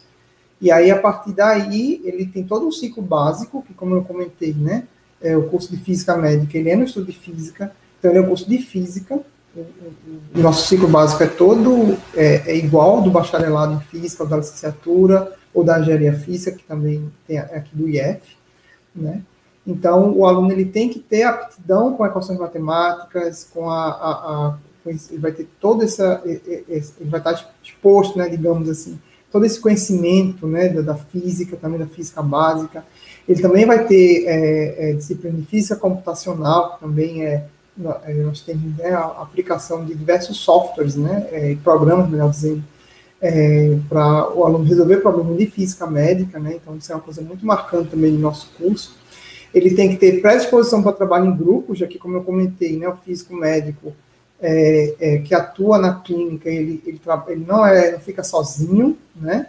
Ele, tem, ele, vai ser parte de uma equipe multidisciplinar, ele vai, vai ter que saber conversar com o médico, vai ter que saber conversar com o enfermeiro, com pessoas né, que vão estar hierarquicamente, podemos assim dizer, acima dele e abaixo dele também, né, em termos, é, falando de relação de trabalho.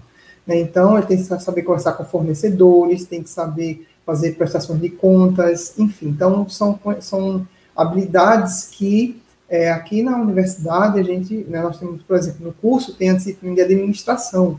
Então, isso é uma coisa que é trabalhado também né, em algumas das, das disciplinas que são oferecidas, né, tanto que ele tem que ter habilidades gerenciais administrativas e também interagir com áreas distintas da ciência. Né, o aluno graduando em física médica, ele vai ter disciplina de anatomia humana, de biologia celular, de bioquímica, então ele não fica só na, na, na física, né? Ele também, no, no, ciclo profissional, ele vai ter também a parte é, de, é, clínica, que nós vimos os princípios físicos, e cada uma das grandes áreas tem contato também com coisa é, de ponta, né, ciência de fronteira, digamos assim, com a nanomedicina, e então, assim, o nosso curso é um curso bem completo e o aluno sai bem formado daqui. Professor Juvenal, o curso de Química bacharelado, ele é ofertado em qual período, qual a duração do curso?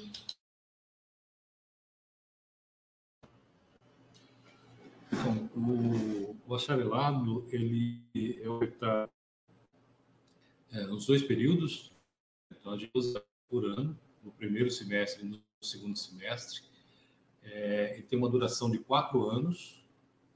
Tá? Então, a gente tem oito semestres né, que, o, que, os alunos podem cursar o, o curso.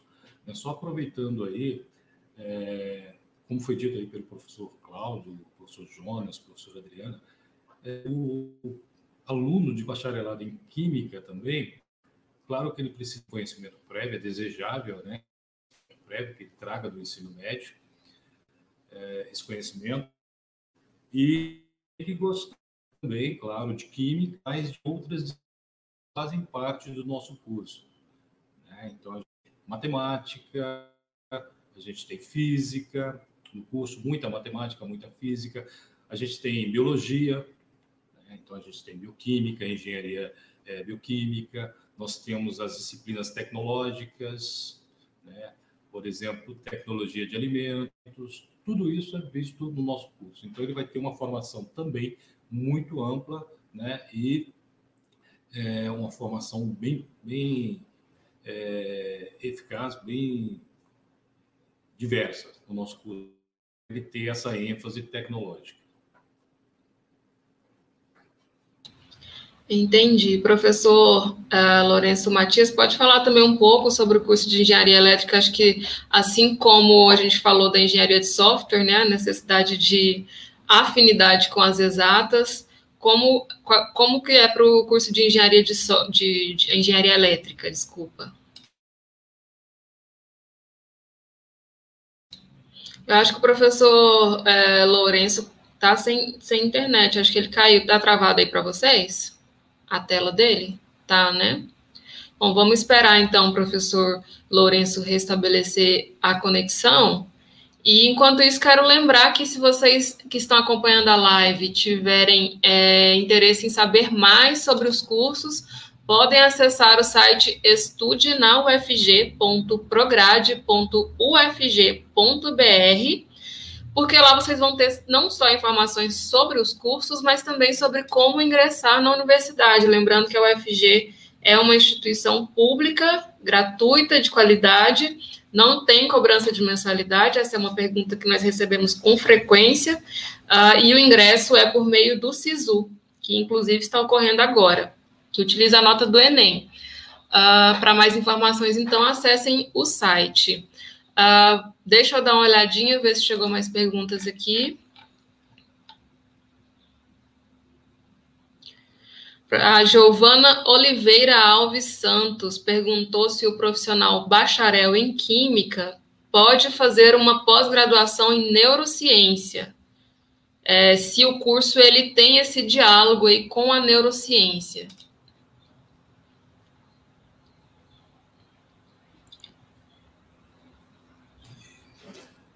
Então, uh, Marisa, né, o, o aluno que sai da graduação é, em Química, né, teoricamente, ele poderia fazer uma pós-graduação em Neurociência.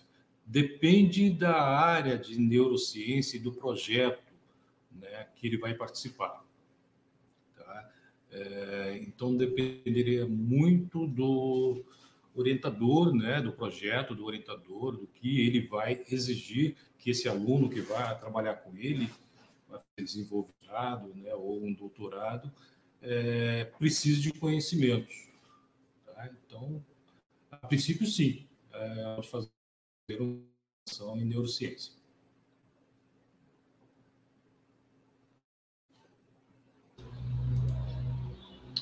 Ok, professor. Uh, eu acho que a gente pode começar agora a caminhar para o encerramento.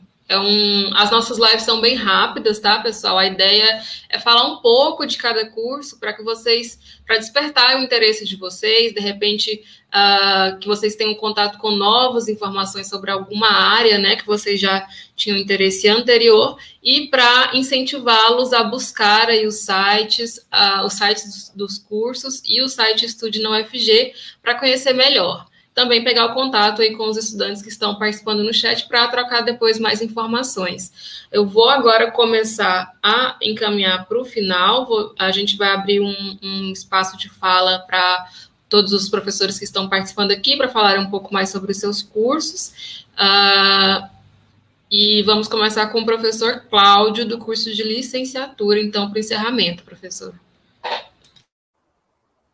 Bom, gostaria de dizer que o curso de Química Licenciatura, como eu falei no início, ele é um curso é, de extrema relevância né, para a sociedade. É, nós sempre temos é, poucos profissionais na área, né, o crescimento populacional ele é exponencial, consequentemente, o número de escolas aumentam sempre e o número de vagas para esses professores nós sempre temos. Né? Então é fundamental a formação.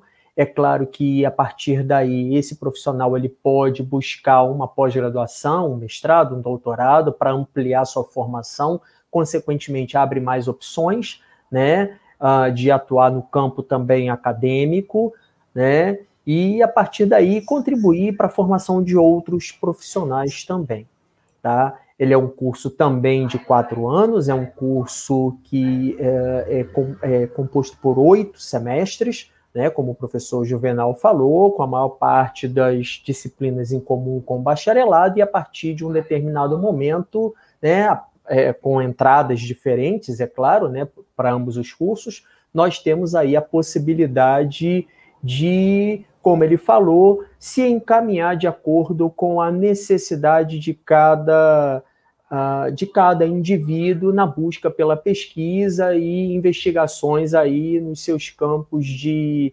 é, que gostariam mais de, de atuar.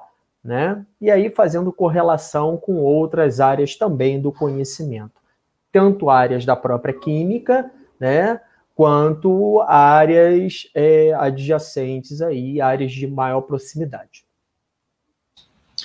Só avisando o pessoal que se inscreveu no sorteio que as, o período de inscrições já encerrou e a lista com os números é, já está disponível no site do Espaço das Profissões. Acessem lá para conferir qual é o número de vocês para já começar a torcer aí, que daqui a pouco a gente vai fazer o sorteio, então. Professora Adriana, Bom, o curso de, de engenharia de software é um curso extremamente promissor, né? identifica aí um, um, mercado muito amplo. O Brasil é o nono mercado mundial na área de tecnologia da informação. Então, é, o profissional de engenharia de software ele pode, ele vai passar por o um curso de quatro anos e meio, nove semestres. A entrada é anual, onde ele vai verificar, passar por várias disciplinas do processo de construção de software e assim, nós temos que pensar que a engenharia de software não é uma área fim, ela é uma área meio, porque ela pode estar atuando em qualquer outra área. Né? O, o, professor falou sobre física médica, né? a área de software atua também com física médica, com química, com engenharia elétrica. Então, é uma área que permeia outras áreas de conhecimento. Então, e isso é, é bem interessante, porque você pode, por exemplo, trabalhar com engenharia de software e com neurociência. Né? Como é, porque a, a metáfora cerebral e a metáfora do processo de construir software é, são muito parecidos. Então, aí a gente vê a inteligência artificial, né? Mas, assim, a, o curso, então, de engenharia de software, ele tem um mercado muito amplo, então, é interessante que nós temos uh, várias perspectivas, que pode atuar com programação, pode atuar com a parte de levantamento de requisitos, entre outras atividades. Então, é, existe um apagão de mão de obra nessa área e nós estamos assim cada vez mais querendo receber mais alunos que participem do nosso curso. Serão todos muito bem-vindos. Caso tenha alguém alguma dúvida, pode entrar em contato com o INF, com a engenharia de software, que nós estaremos disponíveis para esclarecer maiores dúvidas. Obrigada. Muito obrigada, professora Adriana. Professor Juvenal, você gostaria de complementar sobre o curso de Química?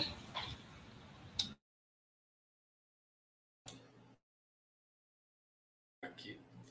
Então, como eu falei, né, o, o, nosso curso de Química aqui na UFG tem uma duração de quatro anos, tem duas entradas é, por ano, né? Nós temos, é, ofertamos 23 vagas em cada semestre, um total de 46 vagas é, anual. É, nós temos também uma ação sólida, né, essa química com ênfase tecnológica. É, nós temos uma formação sólida e vamos é, preparar bem os alunos para é, poder atuar em diversos tipos de segmentos. Como eu falei, na indústria, na área de perícia, na pesquisa, né, nós oferecemos também é, cursos de mestrado e doutorado no Instituto de Química, tá? e também para desenvolver né, no, no, nosso aluno o empreendedorismo. Tá certo? Então, é, gostaria de deixar, poderiam acessar o site da Química, né, www.química.fg.br. Né, lá nós temos mais informações sobre o Instituto de Química e os cursos que o Instituto de Química oferta. Obrigado.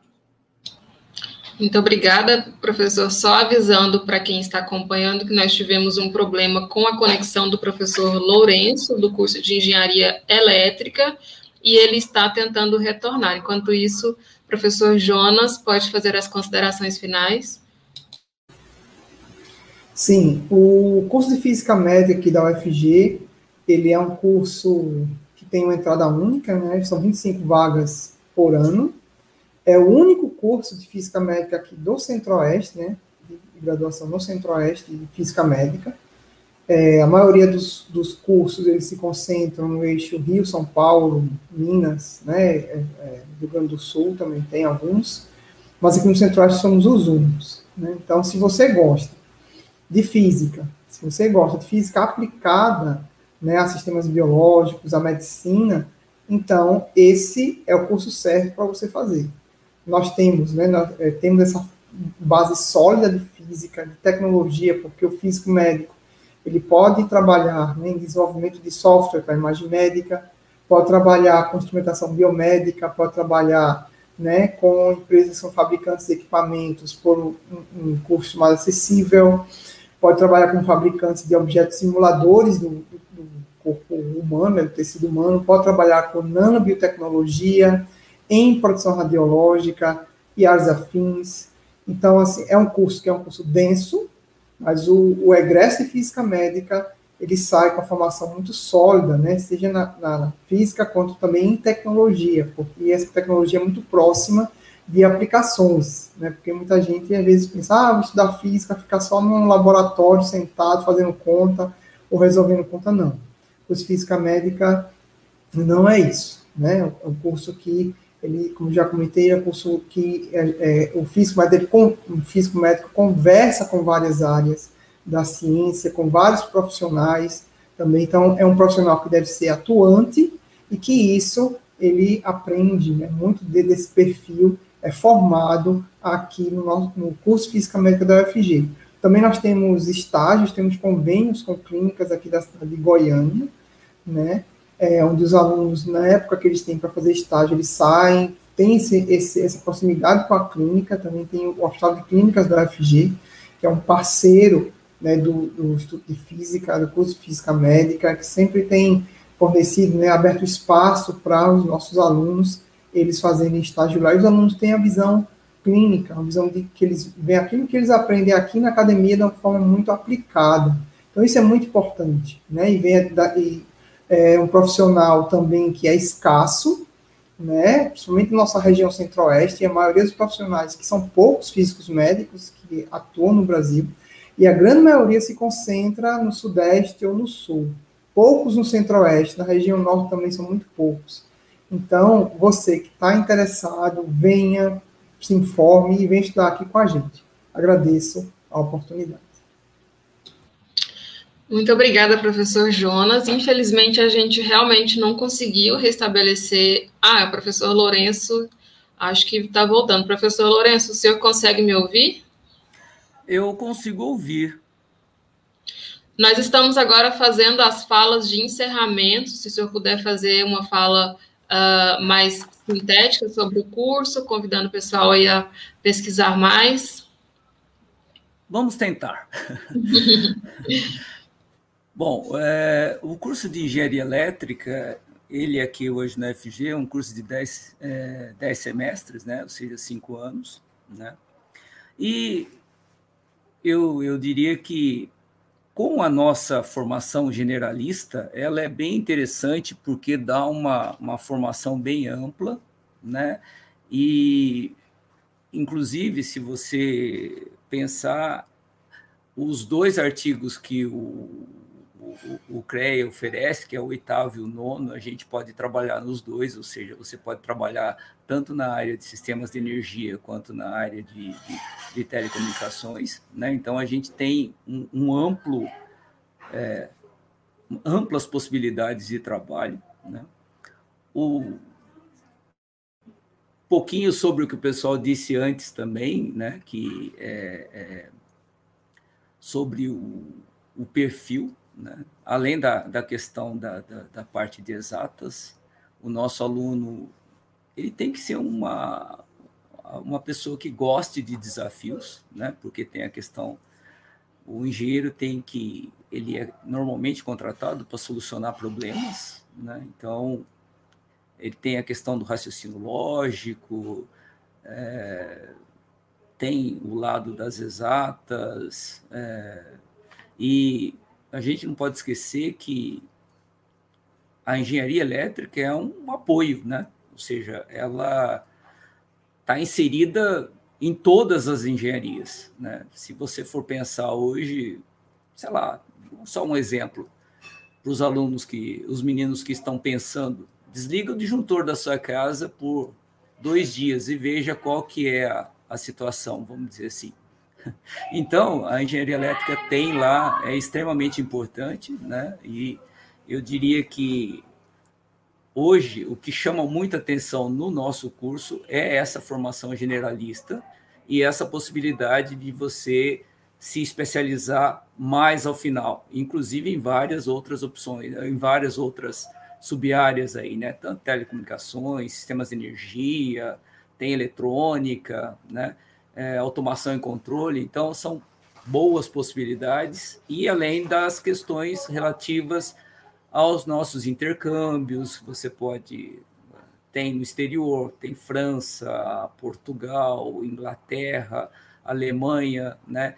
As nossas iniciações científicas. Então, assim, os professores extremamente qualificados, ou seja, a maioria com doutorado e essa esse eu acho que é um dos pontos principais, né?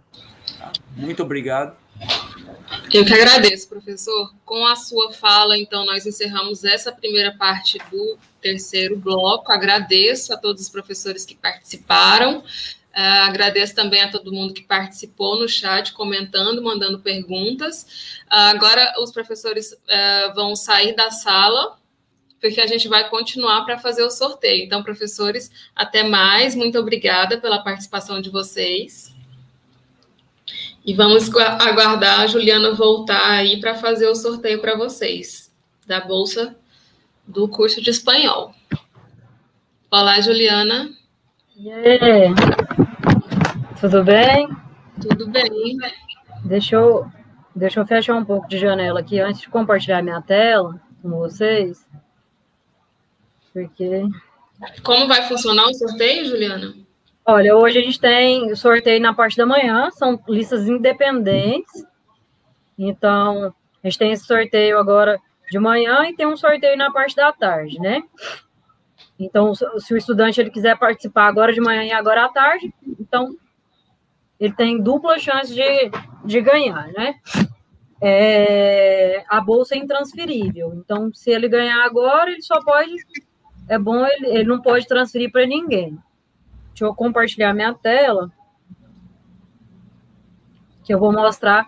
A gente teve bastante é, gente inscrita, mas só como esse sorteio vale só para estudante de educação básica, nós tivemos 33, 36 pessoas ativas para esse sorteio. Que a gente organiza, vê quem que está dentro. Essa pessoa aqui, eu acredito que o Kaique, ele deve ter escrito errado. Ele, ele é, nasceu em 2021, que eu acredito que ele não nasceu hoje. Não é possível. Aí se confundiu aí na data. É. Aí eu mantive a dele aqui, mas não tiveram outras desse, desse jeito, tanto que eu não cortei, né? Então, assim, a gente vai fazer uma conferência e, e tudo mais, né? É, aqui a gente usa esse programa que foi desenvolvido pela Universidade Federal lá de Santa Catarina. Não é bem um programa, é um HTML. É, ele, ele é um sorteador automático. A gente usa ele também para sortear as vagas lá no Colégio CEPAI porque lá a gente precisa de fazer o sorteio das vagas e da lista de espera. O mesmo caso aqui, né? A gente sorteia o, o, o kit, e se caso a pessoa é, não é estudante de colégio, não é estudante de educação básica, ou não foi estudante dentro desses dois anos próximos, ela não está apta para retirar o, o prêmio, nem o prêmio agora de manhã e nem o prêmio da tarde. Então, passa-se para a lista de espera. Então, por isso que a gente está usando ele, porque é o, é o sorteador mais justo. Então, agora o sorteio é para o sorteio do dia 4, matutino, são 36, 36 pessoas ativas para um para um kit, né? Que no caso é uma bolsa de espanhol. Então, eu vou gerar essa lista às 11h59. O sorteado foi o número 28. Parabéns é ao número 28. A Gabriele Alexandra Alves da Silva, que é nascida dia 9 de 2 de 2005. Aí, Gabriele, a gente vai entrar em contato com você, vai passar as diretrizes, você tem que procurar o Centro de Línguas do UFG para fazer sua matrícula. É... Deixa eu parar o compartilhamento aqui. você tem que procurar o centro UFG para fazer a matrícula, e, e, mas a gente vai passar todas essas diretrizes para vocês agora. E parabéns, né? parabéns, Gabriele. Uh, pode entrar em contato aí com a gente, ou a gente vai entrar em contato com você para fazer. E então a gente vai encerrar agora esse terceiro, esse terceiro bloco de hoje. Não deixem de acompanhar o restante da programação do Espaço das Profissões. À tarde tem programação com a TV UFG, né, Juliana? E amanhã. Sim, às quatro horas. E amanhã a gente volta às oito e meia da manhã com os cursos de Ecologia e Análises Ambientais, Ciências Sociais e Políticas Públicas, Ciências Sociais Licenciatura, Ciências Sociais Bacharelado e História também Licenciatura e Bacharelado. Então, até amanhã.